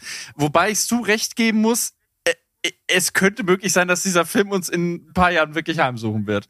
Irgendwie zur Anniversary oder so von Armageddon. Und auch von Michael Bay. Das wird dann sein großes Abschlusswerk. Ähm, aber ansonsten muss ich leider sagen, äh, der Plot haut mich nicht vom Hocker, weil ich ihn schon kenne und in dem alten Film schon nicht mag. Ähm, und äh, ja, ich, ich, ich sehe halt auch irgendwie keinen Grund, warum man äh, diese Art von Film jetzt gerade machen sollte. Also Weltraumfilme gut, aber direkter Weltraumfilm ist es eigentlich nicht. Underwater mit Kristen Stewart hat gefloppt. Wir merken gerade, Unterwasserscheiße funktioniert nicht an der Kinokasse und äh, ja, äh, das, das Ding, das wurde ja eh gepitcht, als wir äh, noch gar nicht Disney waren, also eher nicht. Ähm, leider nein, es tut mir leid. Ja, ich muss das hier auch wieder irgendwie so aus zwei äh, Sichten sehen, ne? also oder zwei unterschiedliche Möglichkeiten, wie man da rangeht. Geht man da als Studioboss ran oder als der Filmgucker, der man ist? Und da habe ich dann auch so zwei Herzen. Also ich mag zwar Armageddon, aber ich würd, würde mir den Film wahrscheinlich nicht angucken. ähm, als als Filmemacher würde ich wahrscheinlich das auch eher so sehen wie wie Stu, dass das wie gesagt, ein Hit werden könnte. Er könnte aber auch floppen. Ich meine, so auf dem Papier finde ich jetzt persönlich, das fällt ja auch in so eine ähnlich abgefahrene Kategorie, fällt ja zum Beispiel Geostorm auch rein. Und der Film ist halt am Ende auch nicht wirklich gut gewesen. So, ne? Aber auf dem Papier könnte man sagen, wow, geil fürs, für das Blockbuster-Publikum, perfekt. Und deswegen wurde er wahrscheinlich auch gemacht. Hat man wahrscheinlich Fehler irgendwie bei der äh, Bewerbung, vielleicht schon beim, beim Cast oder was auch immer, keine Ahnung. Und ähm, diese zwei Herzen schlagen jetzt in meiner Brust und deshalb wird es da eine, Misch, eine Mischwertung draus geben zum Man Schluss. könnte Ja, bei vielleicht mir, höchstens bei mir auch. Ja. Aber, Man- man aber wie gesagt, ich, ich bin ein bisschen stolz auf dich, lieber Berg, weil nach deinem Forrest Gun, wo ich echt schon gedacht habe, oh hi, das wird doch lustig, hast du es jetzt wirklich geschafft, so von Zero to Hero, weil das ist wirklich der Pitch, wo ich sage, ich könnte mir echt vorstellen, dass die das machen. Ja, Ja. leider. Und er Leider. heißt Aquageddon. Hallo. Dafür gibt es einen halben Punkt extra. Ja, also, also äh, so, so jetzt von der Studiowarte her unter einem Gesichtspunkt würde er vielleicht noch funktionieren, so diese, diese Expendables-Masche, ne? Von wegen, wir holen die alten Recken wieder raus. Das hattest du jetzt auch zuletzt mit Terminator Dark Fate. Auf der anderen Seite merkt man, dass sich mittlerweile diese Masche auch erschöpft hat jetzt mit den Jahren. Also weiß ich nicht, es gab ja jetzt irgendwie noch hier Jamie Lee Curtis zum Beispiel in, in Halloween und irgendwelche anderen Geschichten sicherlich auch noch, aber so dieses äh, äh, Never too old to die young oder so, das, das hat Aber sich so ein ganz ehrlich, bisschen du kannst erledigt. ja, klar, da sind doch die alten Recken mit dabei, aber du kannst ja auch ganz viele neue Jungstars da mit an Bord holen und Ja. somit ja auch ein junges Publikum zurecht holen. Aber Also es- ich sehe es jetzt hat- nicht das Expendables-Problem da, gar nicht. Nee, es, es, es, es hat, ja, es hat höchstens, es erinnert auch so ein bisschen an Independence Day 2 von Roland Emmerich, wenn ich ehrlich sein soll. Böses Kapitel, ja. Also Von vielen so, so ein Kapiteln, Vibe ja. hat es. Ja, ja. Gut, dann gehen wir einfach rüber zum nächsten. Diese Hören uns- Stille. Ja. und hören uns mal an, was Steven so bringt. Alle, alle trauern Ja, in also ihrem Kopf über. ich, ich hab mich. Ja. Was? Was Nee, sagst du? alle, alle trauern insgeheim über Independence Day 2, sag ich. Ja. So still leidend für sich. Ja. Ich möchte nicht darüber reden. Du hast den zweimal im Kino gesehen, Stu. Also ich habe mich bei meinem dritten, äh, bei meinem äh, zweiten Pitch jetzt doch äh, für den entschieden, den ich äh, am stärksten erachte, weil ich ein bisschen Angst habe, dass es vielleicht sonst nicht reichen könnte. Und äh, ich, ich denke, das ist ein, ein Sequel, auf das tatsächlich viele warten. Und ich habe das, das, das äh, drehreife Buch dazu geschrieben. Es handelt sich um Austin Powers, der Mann mit der roten Rakete. Zehn Worte. Oh, ein Callback zu einer Folge. Und Berg darf erklären, was es mit der roten Rakete auf sich hat. Die rote Rakete, ja, die kam quasi drin vor, als wir unsere große Special-Folge Steven Quisberg um Weihnachten rum, um den Jahreswechsel gemacht hatten.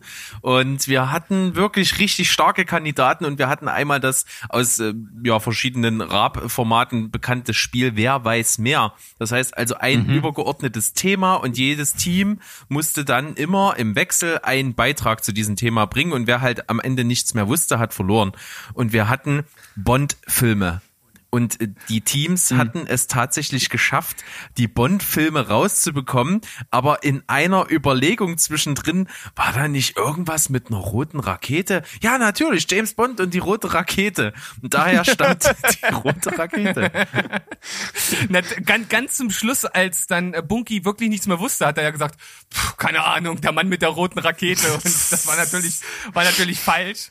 Aber äh, das, das wollte ich hier dann nochmal aufgreifen.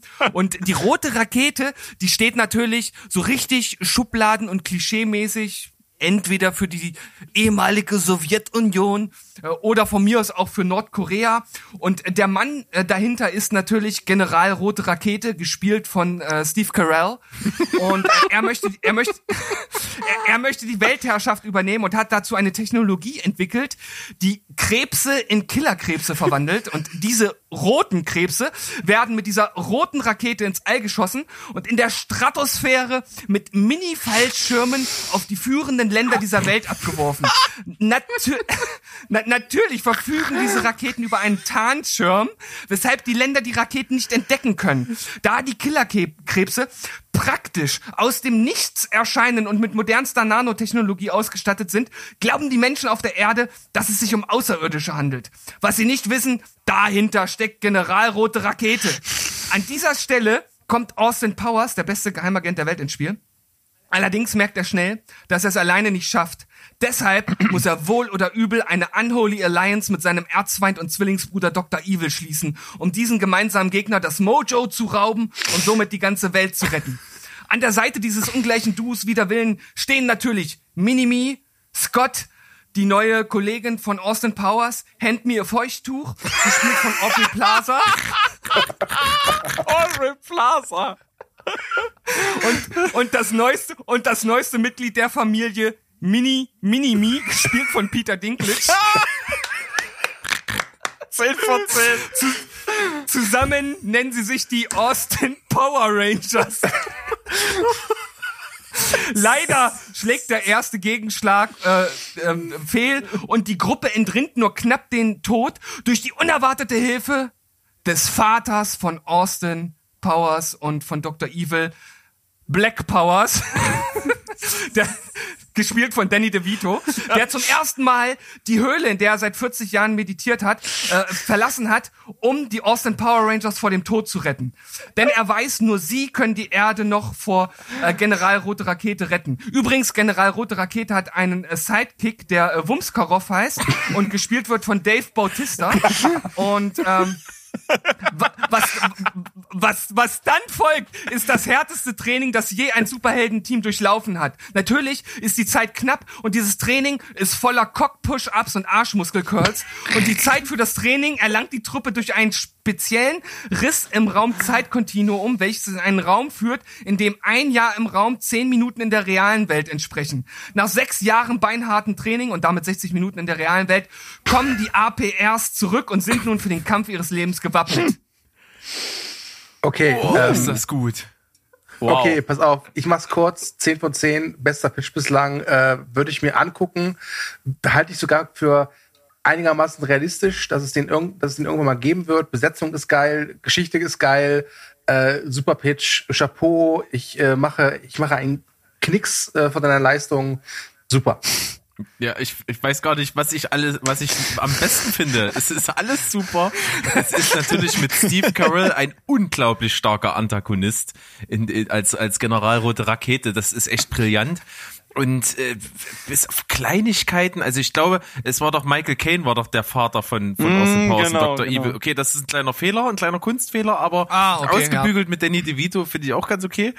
Ähm, da, da kann man vielleicht noch eine tragische Geschichte hintenrum mit Kuckuckskind oder irgend sowas stricken. Keine Ahnung. Ja. Auf jeden Fall bin ich voll dabei. Es ist völlig abgedreht, aber es passt halt in den Kosmos. Und von daher Ja. ist es halt nicht Ja. zu abgedreht und deswegen bin ich hier eigentlich auch bei einer ja, sehr, sehr, sehr, sehr, sehr starken, fast perfekten Wertung. Ich kann mir wirklich richtig danke. vorstellen, wie Steve Carell mit so einem russischen Akzent da steht. Mein Name, i, äh, mein Name ist Red Rokatov. Oh. Wobei, Ja. wobei anstatt Dave Bautista hätte man vielleicht noch David Harbour nehmen können. Hätte einfach dieselbe Rolle gespielt wie in äh, Black Widow jetzt demnächst. Äh, ich, ich, ich kann mich da auch anschließen. Ich mag die Austin Powers Filme. Äh, bis auf den dritten, den mag ich nicht mehr so wirklich, aber die ersten beiden mag ich sehr, sehr gerne. Ich kann mir den auch vorstellen. Äh, und äh, ja, also ich weiß nicht, wie es euch geht, aber ich hätte eigentlich gerne mal wieder irgendwie einen Austin Powers Film. Ähm, Ich hätte mal wieder gerne ein richtig gutes Spoof-Movie. Ja, das, das so oder so. Ja, gut, ist es.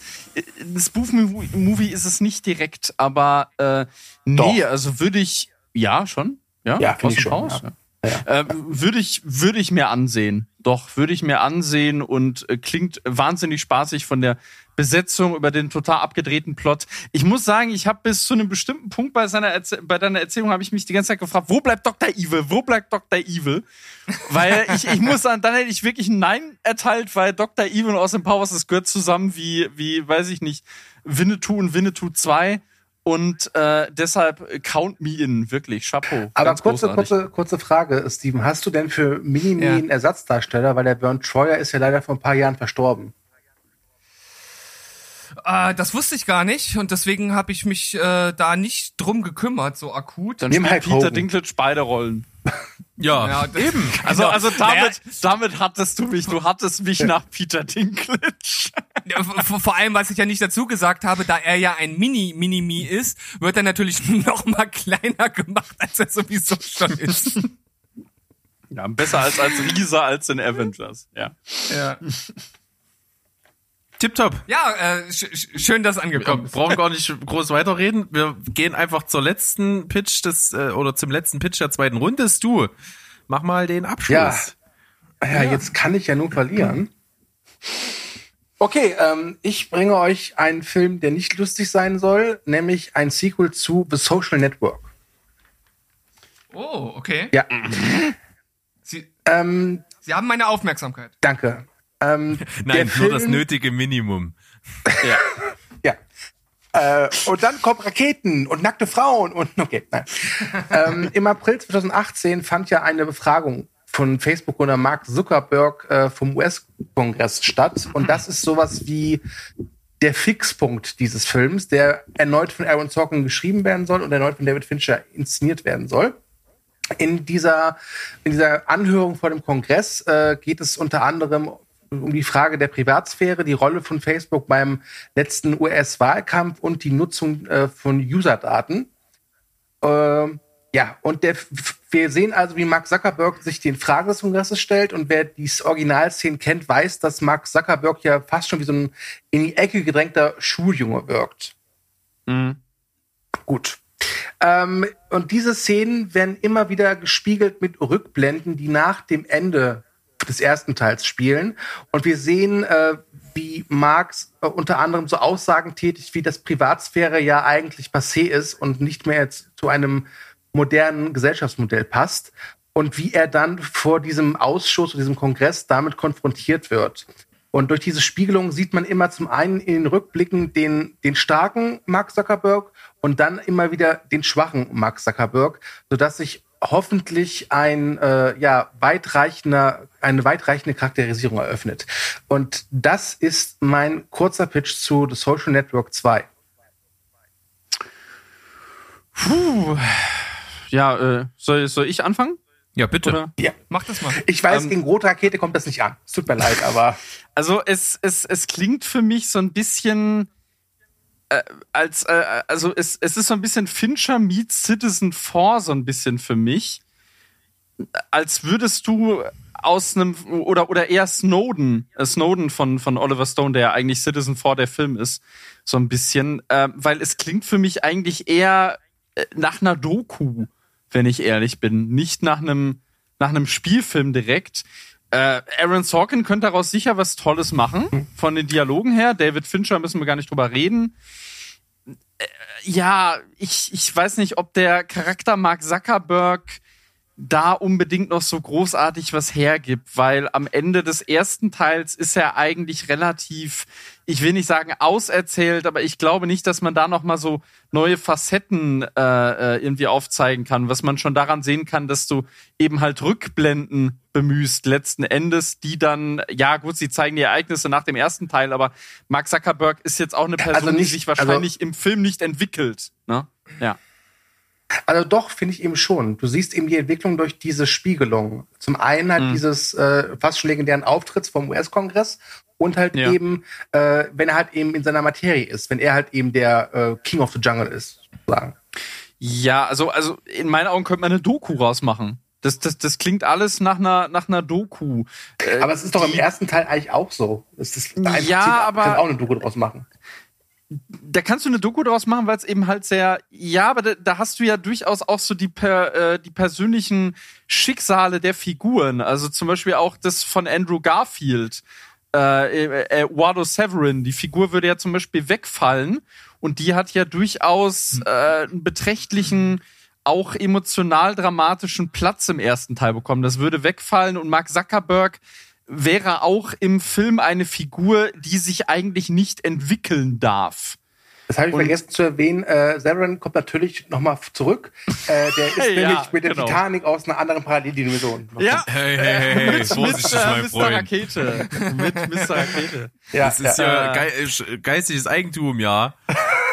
Also ich, also ich, ich, ich fänd's interessant, äh, aber als Doku, wie gesagt, das wäre für mich eigentlich eher so ein geistiger Nachfolger von Citizen 4 und nicht von The Social Network. Das kann ich dazu sagen. Also Citizen 4, die Edward Snowden Doku, falls ich jetzt hier vielleicht zu viel voraussetze bei den Zuhörern. Äh, deshalb mh, vielleicht eher beim Discovery Channel versuchen. Oder bei Netflix, ja. Also ich bin ehrlich gesagt ziemlich angetan von dem Pitch, weil ich so eine Art der Filme halt mag. Also ich habe jetzt direkt so vor Augen halt auch ähm, so, sowas ähm, Reales, was halt ja auch wie eine Doku anmutet oder wo ja eigentlich das reale Ereignis schon schon eine Art äh, Doku war. Ähm, und zwar Frost Nixon habe ich so ein bisschen Ja, vor Augen. Da Film. weiß man ja auch, wie es ausgeht. Ne?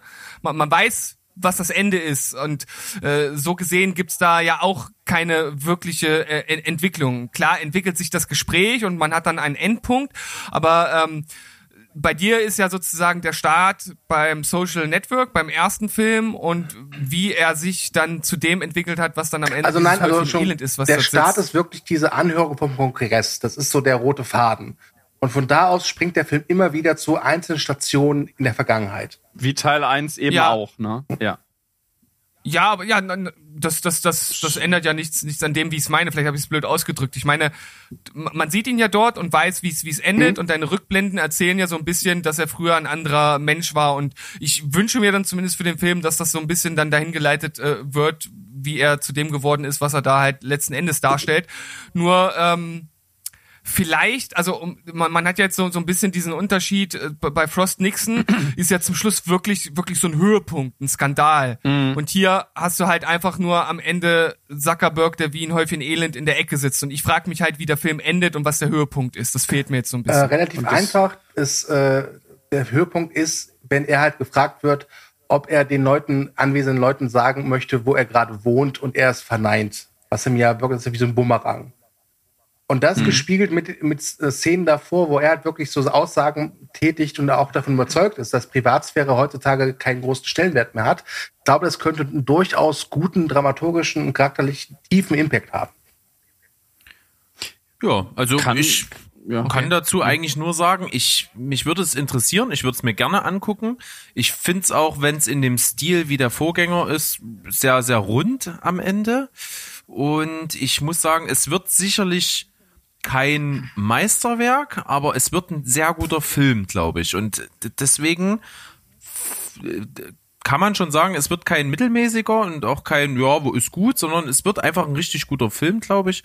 Und deswegen gefällt mir das im Grunde ganz gut, vor allen Dingen so die Struktur und was der Ankerpunkt ist. Und es gibt ja ähnliche Filme, die so aufgebaut sind, was jetzt keine Kritik ist, sondern einfach so, die funktionieren halt. Und wenn man das gut macht, was ich den Leuten dahinter wirklich zutraue, kann, kann da einfach ein richtig gutes Ding rausgehen, finde ich. Ja, Ja, bei mir sträubt sich so ein bisschen was dagegen, weil David Fincher hat bisher noch kein Sequel gedreht von irgendwas. Also Wo- World War Z war ja angedacht, ist jetzt auch wieder in die Development Hell äh, verschoben worden.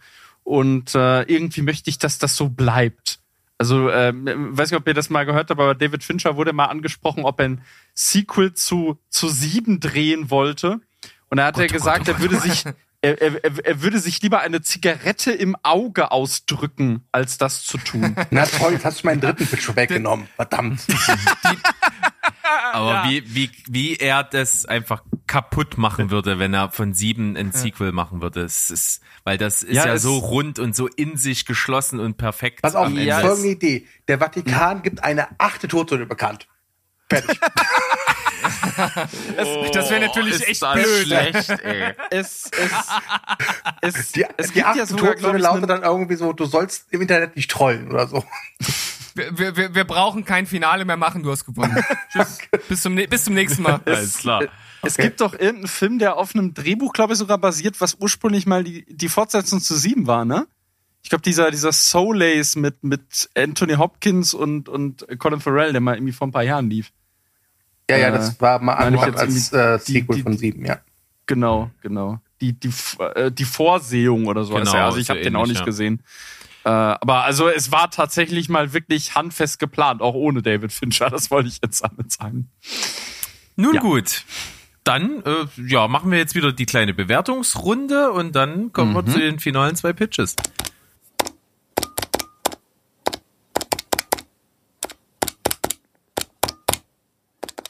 So, der Rechner hat gerechnet und wir sind wieder dabei. Wir haben die zweite Runde hinter uns und wir gehen einfach mal auf die Runde an sich ein, denn da hat äh, Dom diesmal das Schlusslicht gebildet mit lediglich zwölf Punkten, die er bekommen hat. Ich konnte mich tatsächlich selber steigern auf den dritten Platz mit 15,5 Punkten.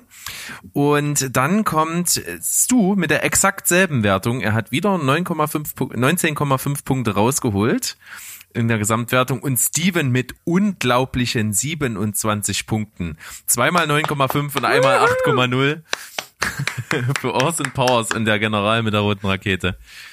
Nicht schlecht. Nicht schlecht.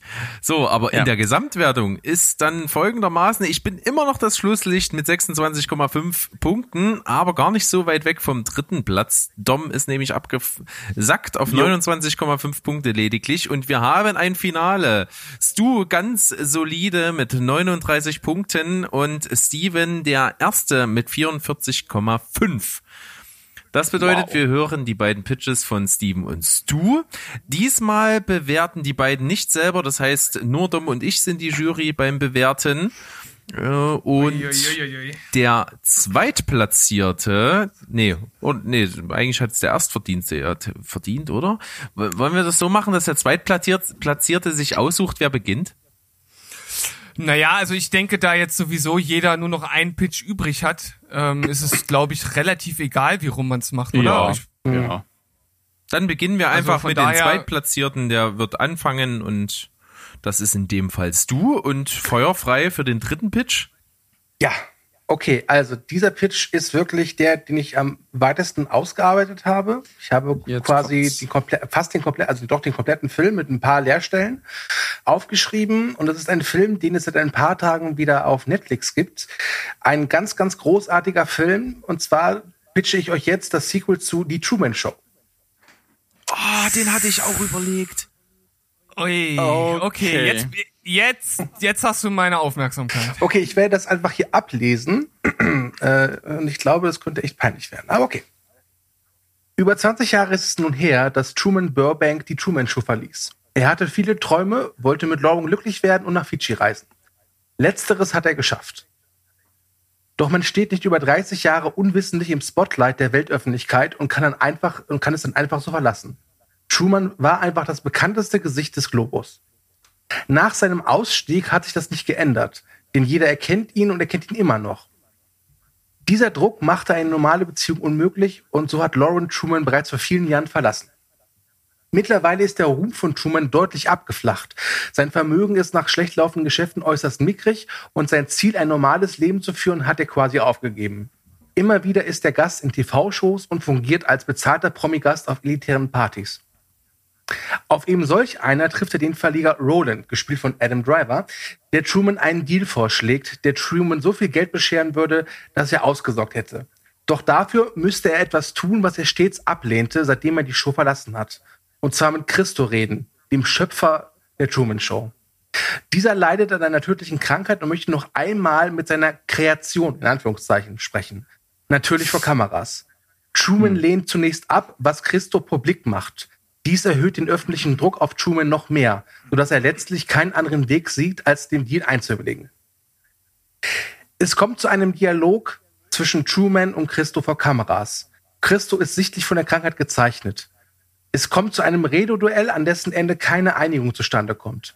Während Christo von Truman immer noch Dankbarkeit erwartet, weil er ihn zu einem Star machte, lässt Truman mit Worten endlich seiner aufgestauten frei, äh, Wut freien Lauf. Am Ende, als Truman realisiert, dass er von Christo niemals eine Entschuldigung bekommt und diese, ihn eh, und diese ihm eh nichts bringen wird, verlässt er wortlos das Interview.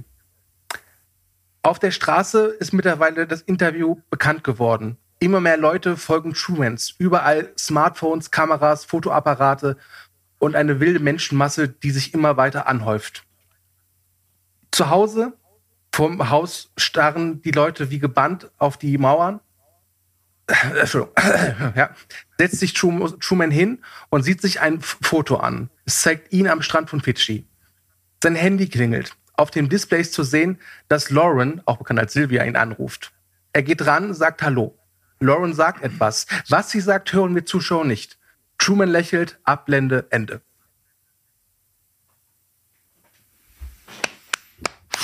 Boah. Hatte, ich hatte gerade äh, ein bisschen Gänsehaut. Danke. Ich weiß, es fehlt die rote Rakete. Ah, ich, ich hätte doch den Mann mit der roten Rakete nehmen sollen für den Schluss. Verdammt. Ja, Also wirklich ein ganz großes Kompliment. Also ich, das ist, ich würde es mir sofort angucken. Also ich, ich bin dein Gegner und lob dich jetzt hier gerade, ne? aber äh, Wahnsinn. Das könnte auch tatsächlich dann wirklich das Meisterstück von Jim Carrey werden. Also der, das ist Os hat Oscar-Potenzial für ihn. Glaube ich. Das Interessante ist, äh, dass äh, ich auf die Idee gekommen bin, nachdem ich vor ein paar Tagen noch mal Frost Nixon geguckt habe, tatsächlich. Und mir vorgestellt habe, welche beiden Figuren könnte man in so einem Redodueller zusammenpacken und dann, ne? Ja, das schön. das Kernelement, ne? Ja. aber das klingt, das klingt auf jeden Fall durch und durch ernst dieses Mal. Äh, ja, es ist, es ist, es ist, also wie gesagt, ich, ähm, Truman Show hat ja ein unglaublich schönes Ende, also ein sehr hoffnungsvolles Ende. Äh, und Hoffnung Ja. ist schön, aber ich bin auch eher Pessimist. Und wenn man sich halt überlegt, der stand halt 33 Jahre in der Weltöffentlichkeit, ist wie gesagt das bekannteste Gesicht, das es gibt auf der Welt. Und ich glaube nicht, dass der, nachdem er da raus ist, ein normales Leben führen kann. Das geht einfach nicht.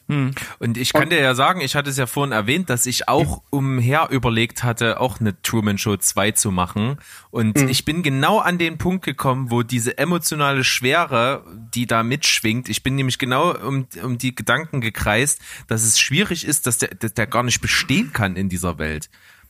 Es gibt eigentlich keine Realität für ihn außerhalb von der Truman Show. Und das ist so das, wo, womit ich dann nicht klar kam, wo ich dem einfach mich auch nicht gewachsen gefühlt habe, schreiberisch, das irgendwie aufzubereiten. Deswegen habe ich es nicht genommen. Aber ich bin gedanklich total auf der gleichen Ebene wie du, ja.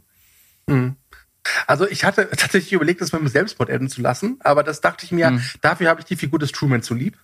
Und er hat einfach so viel mitgemacht, Ja. auch jetzt in, in diesem äh, fiktiven Sequel. Und deswegen äh, habe ich mich daran erinnert, äh, die schönste Szene in Lost in Translation ist halt das Ende, wenn sie sich was zuflüstern und du als Zuhörer weißt aber nicht was, aber du merkst Ja. irgendwie, es war was sehr Positives, was, was Hm. bei ihm wieder Hoffnung weckt. Und deswegen habe ich mir gedacht, das wäre dann für diesen Film ein sehr schönes Ende. Hammer. Okay. Gut.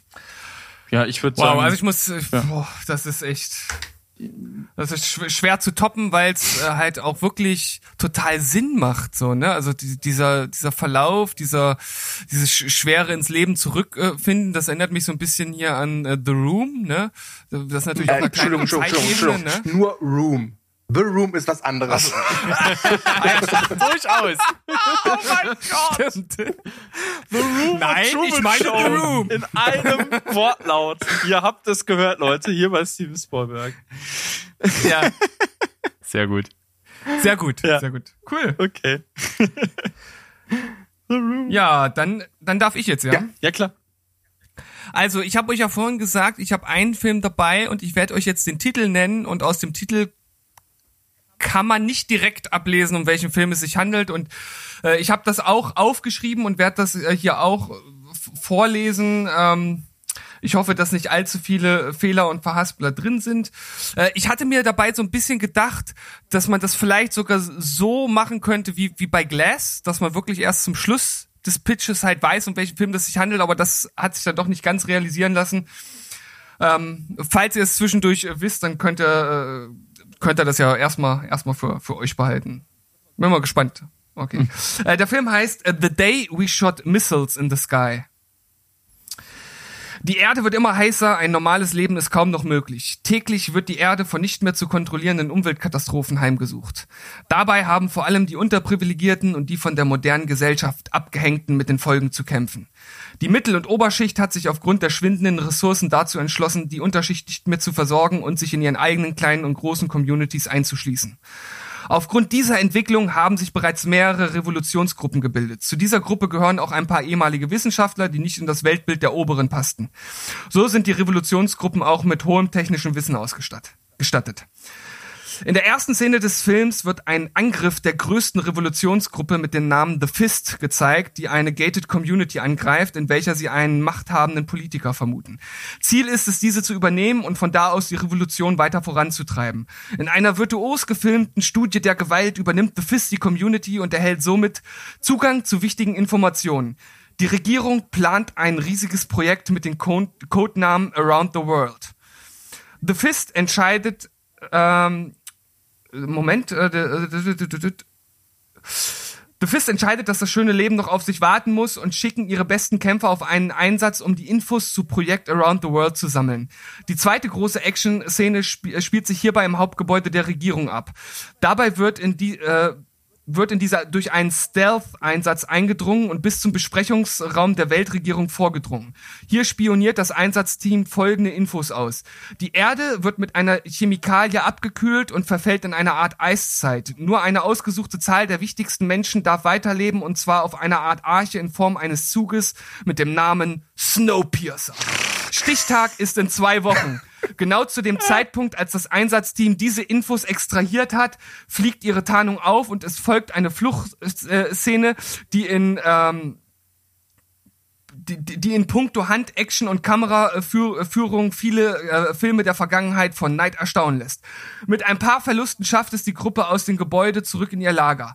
Jetzt geht es darum, den finalen Sturm auf die Regierung vorzubereiten und den größten Genozid der Menschheitsgeschichte zu verhindern. Darf ich kurz angeben, als du den Titel gesagt hast, wusste ich, worauf du hinaus willst. Ja, wie gesagt, man, man hätte es natürlich daraus auch äh, durchaus schon, schon ableiten können. Und äh, natürlich ist äh, äh, Wilford hier auch schon mit in dieser Gruppe der Privilegierten dabei. Hm. Er ist einer der, der führenden ähm, Machthaber, der das Ganze natürlich geplant hat. Das heißt, es war kein Zufall, dass die äh, Erde sich auf minus 80 Grad abkühlt, sondern das war alles geplant und ähm, vorbereitet und dass dann letzten Endes auch diese untere Klassen mit auf den Zug kommen. Das äh, wird ja auch, falls ihr die die Serie schon geschaut habt, in der ersten Folge ja auch klar, wie das Ganze vonstatten geht. Und das Kurze fügt sich da Eigenwerbung. eigentlich. Ich mache bei Movie Break mit dem Thomas zusammen einen Recap-Podcast zur Serie. Ah, okay. Na, und das, das würde sich da so, ein, ähm, so ein bisschen, ähm, also finde find ich ganz gut mit einfügen und dann halt als Prequel in den eigentlichen Film überleiten. Okay. Das erste Prequel heute, oder? Ja, mehr oder weniger. Nicht schlecht. Ja. Das so hinten raus ist eigentlich nochmal so ein schöner Inside-Podcast-Twist. So. Ja, so wie bei Split hatte Steve ja, an, äh, Steve mir angekündigt, ne? Ich, ich, ich, ich, darf, ich darf keine Wertung abgeben, aber ich würde dir instant elf Punkte geben, wenn es so eine Szene gibt, wie die alle ins Zug einsteigen und man hört diese typischen Bahndurchsagen so Ding Dong, auch mal dann gleich vier, der Snowpiercer hat fünf Minuten Verspätung. Grund dafür ist eine Weichenstörung. Sie ist eingefroren. Ja, und dann, und dann eben, ja, und dann eben Snowpiercer.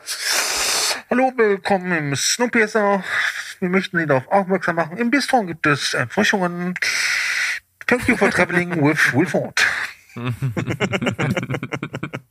Ja, aber dann sind wir schon wieder eher im Bereich Spoof-Movie Ja. und das sollte ja jetzt tatsächlich ein, ein ernstes äh, Sequel werden, wo auch hier schon sozusagen diese, diese Unterdrückung der, der Unterschicht halt einen, einen äh, großen Schwerpunkt äh, mit einnimmt und sich das ja dann im, im eigentlichen Hauptfilm ja dann weiter fortsetzt. Ja.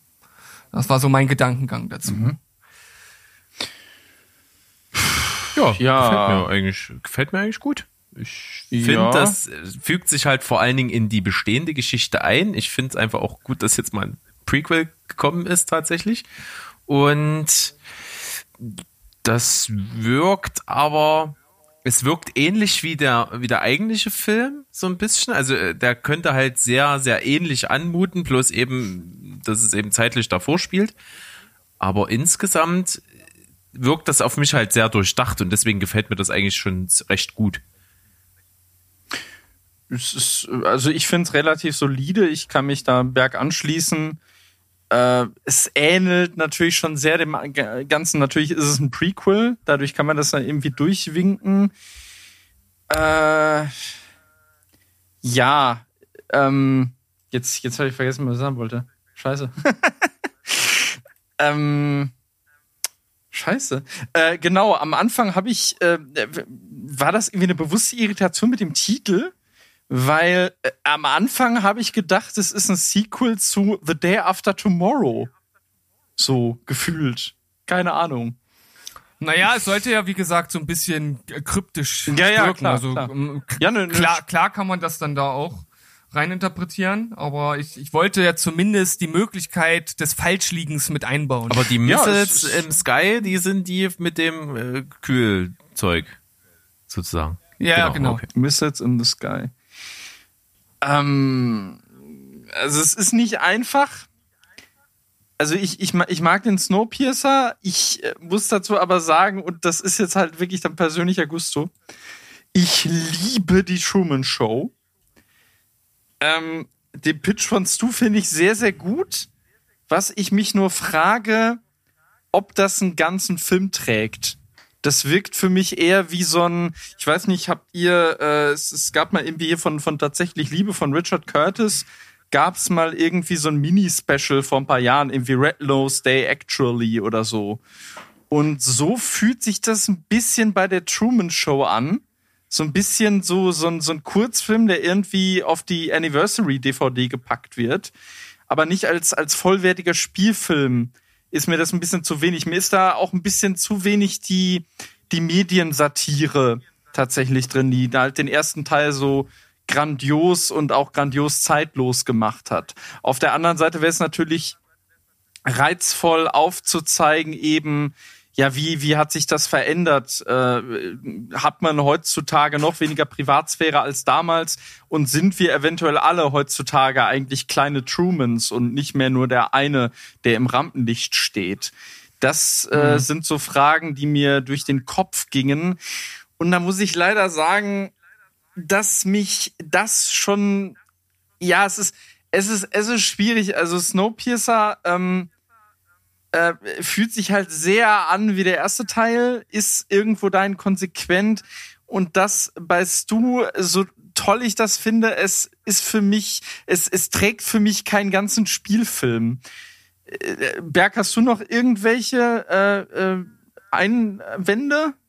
Also ich glaube, im Gegensatz zu dir, dass das einen ganzen Film trägt, das denke ich schon. Da kann man extrem viel draus machen. Ich finde es halt auch rund und es ist halt auch nicht nur das, es ist eben emotional ergreifend und schwimmt halt voll auf dem, was der erste Teil eigentlich gemacht hat, ohne das zu wiederholen. Das, das gefällt mir eigentlich sehr gut. Ja, Bei stimmt. Snowpiercer ist mein, ist so ein bisschen mein Punkt, aber das weiß Steven. Das ist ein Film, der hat mich damals beim allerersten Mal schauen nicht so begeistern können und wir haben den zusammen vor kurzem nochmal geschaut und da ist er unwesentlich besser geworden in meiner Wertung. Ich äh, weiß nicht, was es ist, aber an irgendwas von dem Film komme ich nicht so richtig ran. Ich finde ihn gut, aber eben keinesfalls überragend und was ich vorhin schon gesagt habe, der sein sein Pitch zu dem Prequel fügt sich da halt total gut ein, aber fühlt sich halt ähnlich an und glaube halt, dass er nicht viel besser werden würde als der Ja. eigentliche Film. Und deswegen, äh, aufgrund meiner subjektiven Einschätzung, dass ich Snowpiercer jetzt nicht kein überragend großer Fan bin, finde ich den halt auf einem ähnlichen Level. Wenn auch, vielleicht sogar könnte der besser sein. Ihr habt nicht meine Bilder im Kopf. Möglicherweise ist das so. Das äh, ist natürlich äh, nicht von, der Hand zu weisen. in the Sky. Weil ich, ich, ich, ich, ich weiß ja nicht, ob ihr es gemerkt habt, aber ich habe äh, ich hab den Film auch äh, nach den Big Threes für einen Actionfilm aufgebaut. Ich hab's ne? Mit gemerkt. einer Eingangsszene, einer zweiten und dann natürlich der größten zum Schluss. ja. Wollte ich nur noch mal so. Äh, Ist mir aufgefallen. Ja. ähm, ja, ich habe soweit eigentlich nichts mehr. Gut, das, ja, weißt du, ich, ich bin da noch so ein bisschen, wie, wie gesagt, das, das mh, ist, ja, also ausgeformt ist es schon. Ich äh, hätte halt noch gerne irgendwie ein bisschen mehr Elemente wie in Teil 1 gehabt. Aber auf der anderen Seite ist es bei der Truman Show. Aber Teil 1 vielleicht- erzählt ja eigentlich alles schon. Und ich finde Ja, einfach, das, äh, das ich finde einfach, Problem also, also ich will jetzt meinen Pitch Ja. nicht verteidigen, äh, was ich Ja. doch will ich. Ähm, äh, für mich war einfach wichtig jetzt bei dem Sequel, dass es durchaus die Thematik noch gibt von hier von Medien, aber dass vor allem und ganz besonders halt Truman im Fokus steht. Mhm. Ja, dann würde der Film einfach vielleicht nur Truman heißen, ne? Ja, den Titel habe ich noch nicht ausgekoren. Ich dachte halt entweder Truman Super Duper Party oder, oder Truman fickt sie alle. Ich weiß es noch nicht. Ich, äh, Bitches. Bitches, genau. Ja, also ich, ich, ich, ich finde ja diese Idee ganz interessant, vielleicht auch, da bin ich jetzt vielleicht auch ein bisschen gewestworldet aktuell. Jetzt geht das wieder Ähm, los. dieses, dieses, naja, weil der, der Westworld Park ist ja durchaus ähnlich wie Sea Haven. Äh, und äh, also in, in Westworld ist es ja jetzt aktuell so, dass sie eben in die reale Welt kommen, Spoiler für die dritte Staffel Westworld, und dass sie eben feststellen, dass die Welt außerhalb dieses Parks gar nicht mal so anders funktioniert als äh, innerhalb des Parks. Und das wäre vielleicht was, was man vielleicht auch einfließen lassen könnte in, in die Truman Show Fortsetzung. Ich, man merkt, ich bin vielleicht doch am Ende eher so bei Truman. Das liegt aber auch daran, dass ich den Film das, das, also damit hat mich du eigentlich ein Stück weit auch ins Herz getroffen, weil das ist einer meiner absoluten Lieblingsfilme. Ja. Dann Ja, kommen es- wir einfach mal zur Wertung. etwas bei solchen Spielen vorher die Moviepilot-Seiten der mit Ja, ja, ja, ja. Maybe. Ja. Ja. Komm, wir machen jetzt einfach die Bewertung. Dom, du schreibst mal deine rein, ich schreib mal meine rein und dann schauen wir mal, wie das aussieht. Es wird natürlich mit den Punkten davor verrechnet, oder? Nein, die Finalrunde steht Schade. für sich. Und Was? Die man, wird, die wird nicht verrechnet? Okay. und ich muss sagen, Steven, hättest du deinen Mann mit der roten Rakete Pitch jetzt gehabt, hätte ich keine Ahnung, wie ich es bewerten soll, weil du es halt ja auch komplett überhaupt nicht miteinander vergleichen könntest. Das ist halt schon äh, ganz schön heftig, wäre das gewesen. Aber ich habe jetzt Stu tatsächlich dieselbe Wertung gegeben wie dir. für deinen äh, Film. Habt ihr also oh, aber hast du eine 9,5 gegeben, weil ich will das sehen. Ich will, ich bin eigentlich traurig, dass es das nicht gibt. Da hätte ich Bock drauf. Und äh, dir habe ich eine ähnliche Wertung gegeben wie, wie Snowpiercer, bin ich bei einer äh, 7,5. Also ich habe es noch ein bisschen hochgestuft. Ich finde, wie gesagt, bin kein Riesenfan davon. Ähm, und wenn ich jetzt hier mal bei Dom gucke, der hat Stu eine 7,5 gegeben und Steven eine 6,5. Sieht also Stu auch leicht vorne. Tut mir leid, tut mir leid. Ja. Tut mir Und wir leid. haben einen Gewinner, sozusagen. Ja. Es war abzusehen. Herzlichen Glückwunsch. Verdient. Verdient, Ja. verdient. Äh, In der Finalrunde den Ja, einfach ich- noch den also besseren zumindest- Film übrig gehabt, tatsächlich. Ja, ja. Ja. Ja, ich fühl, Also es ist, ist jetzt wirklich die Frage, ob ich mit Snowpiercer ins Finale gekommen wäre. Weiß ich nicht. Wäre wär eng geworden, glaube ich. aber die. Rakete, die hättest du zünden können, glaube ich, im Finale. Ja. Aber es, äh, es, es ist trotzdem schöne Ideen gewesen. Also auch zu, zu Truman Show. Ich wollte das jetzt nicht auch, äh, weil ich jetzt halt irgendwie gesagt habe, das ist irgendwie so ein, so, ein, so ein Beiwerk, was man auf die DVD packt. Das war vielleicht jetzt ein bisschen, bisschen äh, polemisch, aber ähm, ich würde ihn auch gerne sehen. Also ich muss auch sagen, während Stu das erzählt hat, habe ich schon so irgendwie gerade die die Szene zwischen Ed Harris und äh, äh, Jim Carrey würde ich einfach gerne sehen, glaube ich. Na. Aber 14 zu 17 ist ja auch gar nicht so schlecht. Ist ja nicht so, dass ich jetzt völlig Nö, das stimmt. Nö, nö, alles waren schöne Ideen eigentlich. Auf jeden Also ich Fall glaube, wenn du, wenn du, wenn du, ich glaube, bei Hm. dein Fehler, Steven, war, glaube ich, echt, du hast den rote Rakete am Finale bringen müssen. Ich glaube, ich habe, ich, Ja, ich glaube, ich aber habe einfach nur ein bisschen besser taktiert. Ich glaube, das ist das ganze Geheimnis. Ich, ich, ich hatte halt tatsächlich einfach Angst, dass ich am Ende irgendwie um einen halben Punkt nicht ins Finale komme und dann kann ich halt diesen geilen Pitch nicht mehr bringen. Das war Ja. so mein Ding. Ich, das ist halt, ja, gut, ich habe vorher die anderen Pitches ja gehört, die sind nun ja nicht so mega gut angekommen. Das heißt, ich hätte auch ein bisschen pokern können. Aber äh, ich habe äh, meinen kleinen Pimmel eingezogen und hab, hab, hab, hab am Ende verloren. Ja, aber was man sagen kann, man kann eigentlich nicht sagen, dass du verloren hast und man kann auch nicht sagen, dass du verloren hast, denn Finalwertung für sich, ja, liegst du vorne. Gesamtwertungsmäßig liegst du vorne mit insgesamt 58,5, weißt du, sind 56. Also egal was für ein Bewertungskriterium man nimmt, man hat beide als Gewinner und das finde ich doch eigentlich ist ein sehr schöner Abschluss hier. Also ich bin dafür, ja, das dass stimmt. der Steven und ich jetzt aufbrechen nach Hollywood.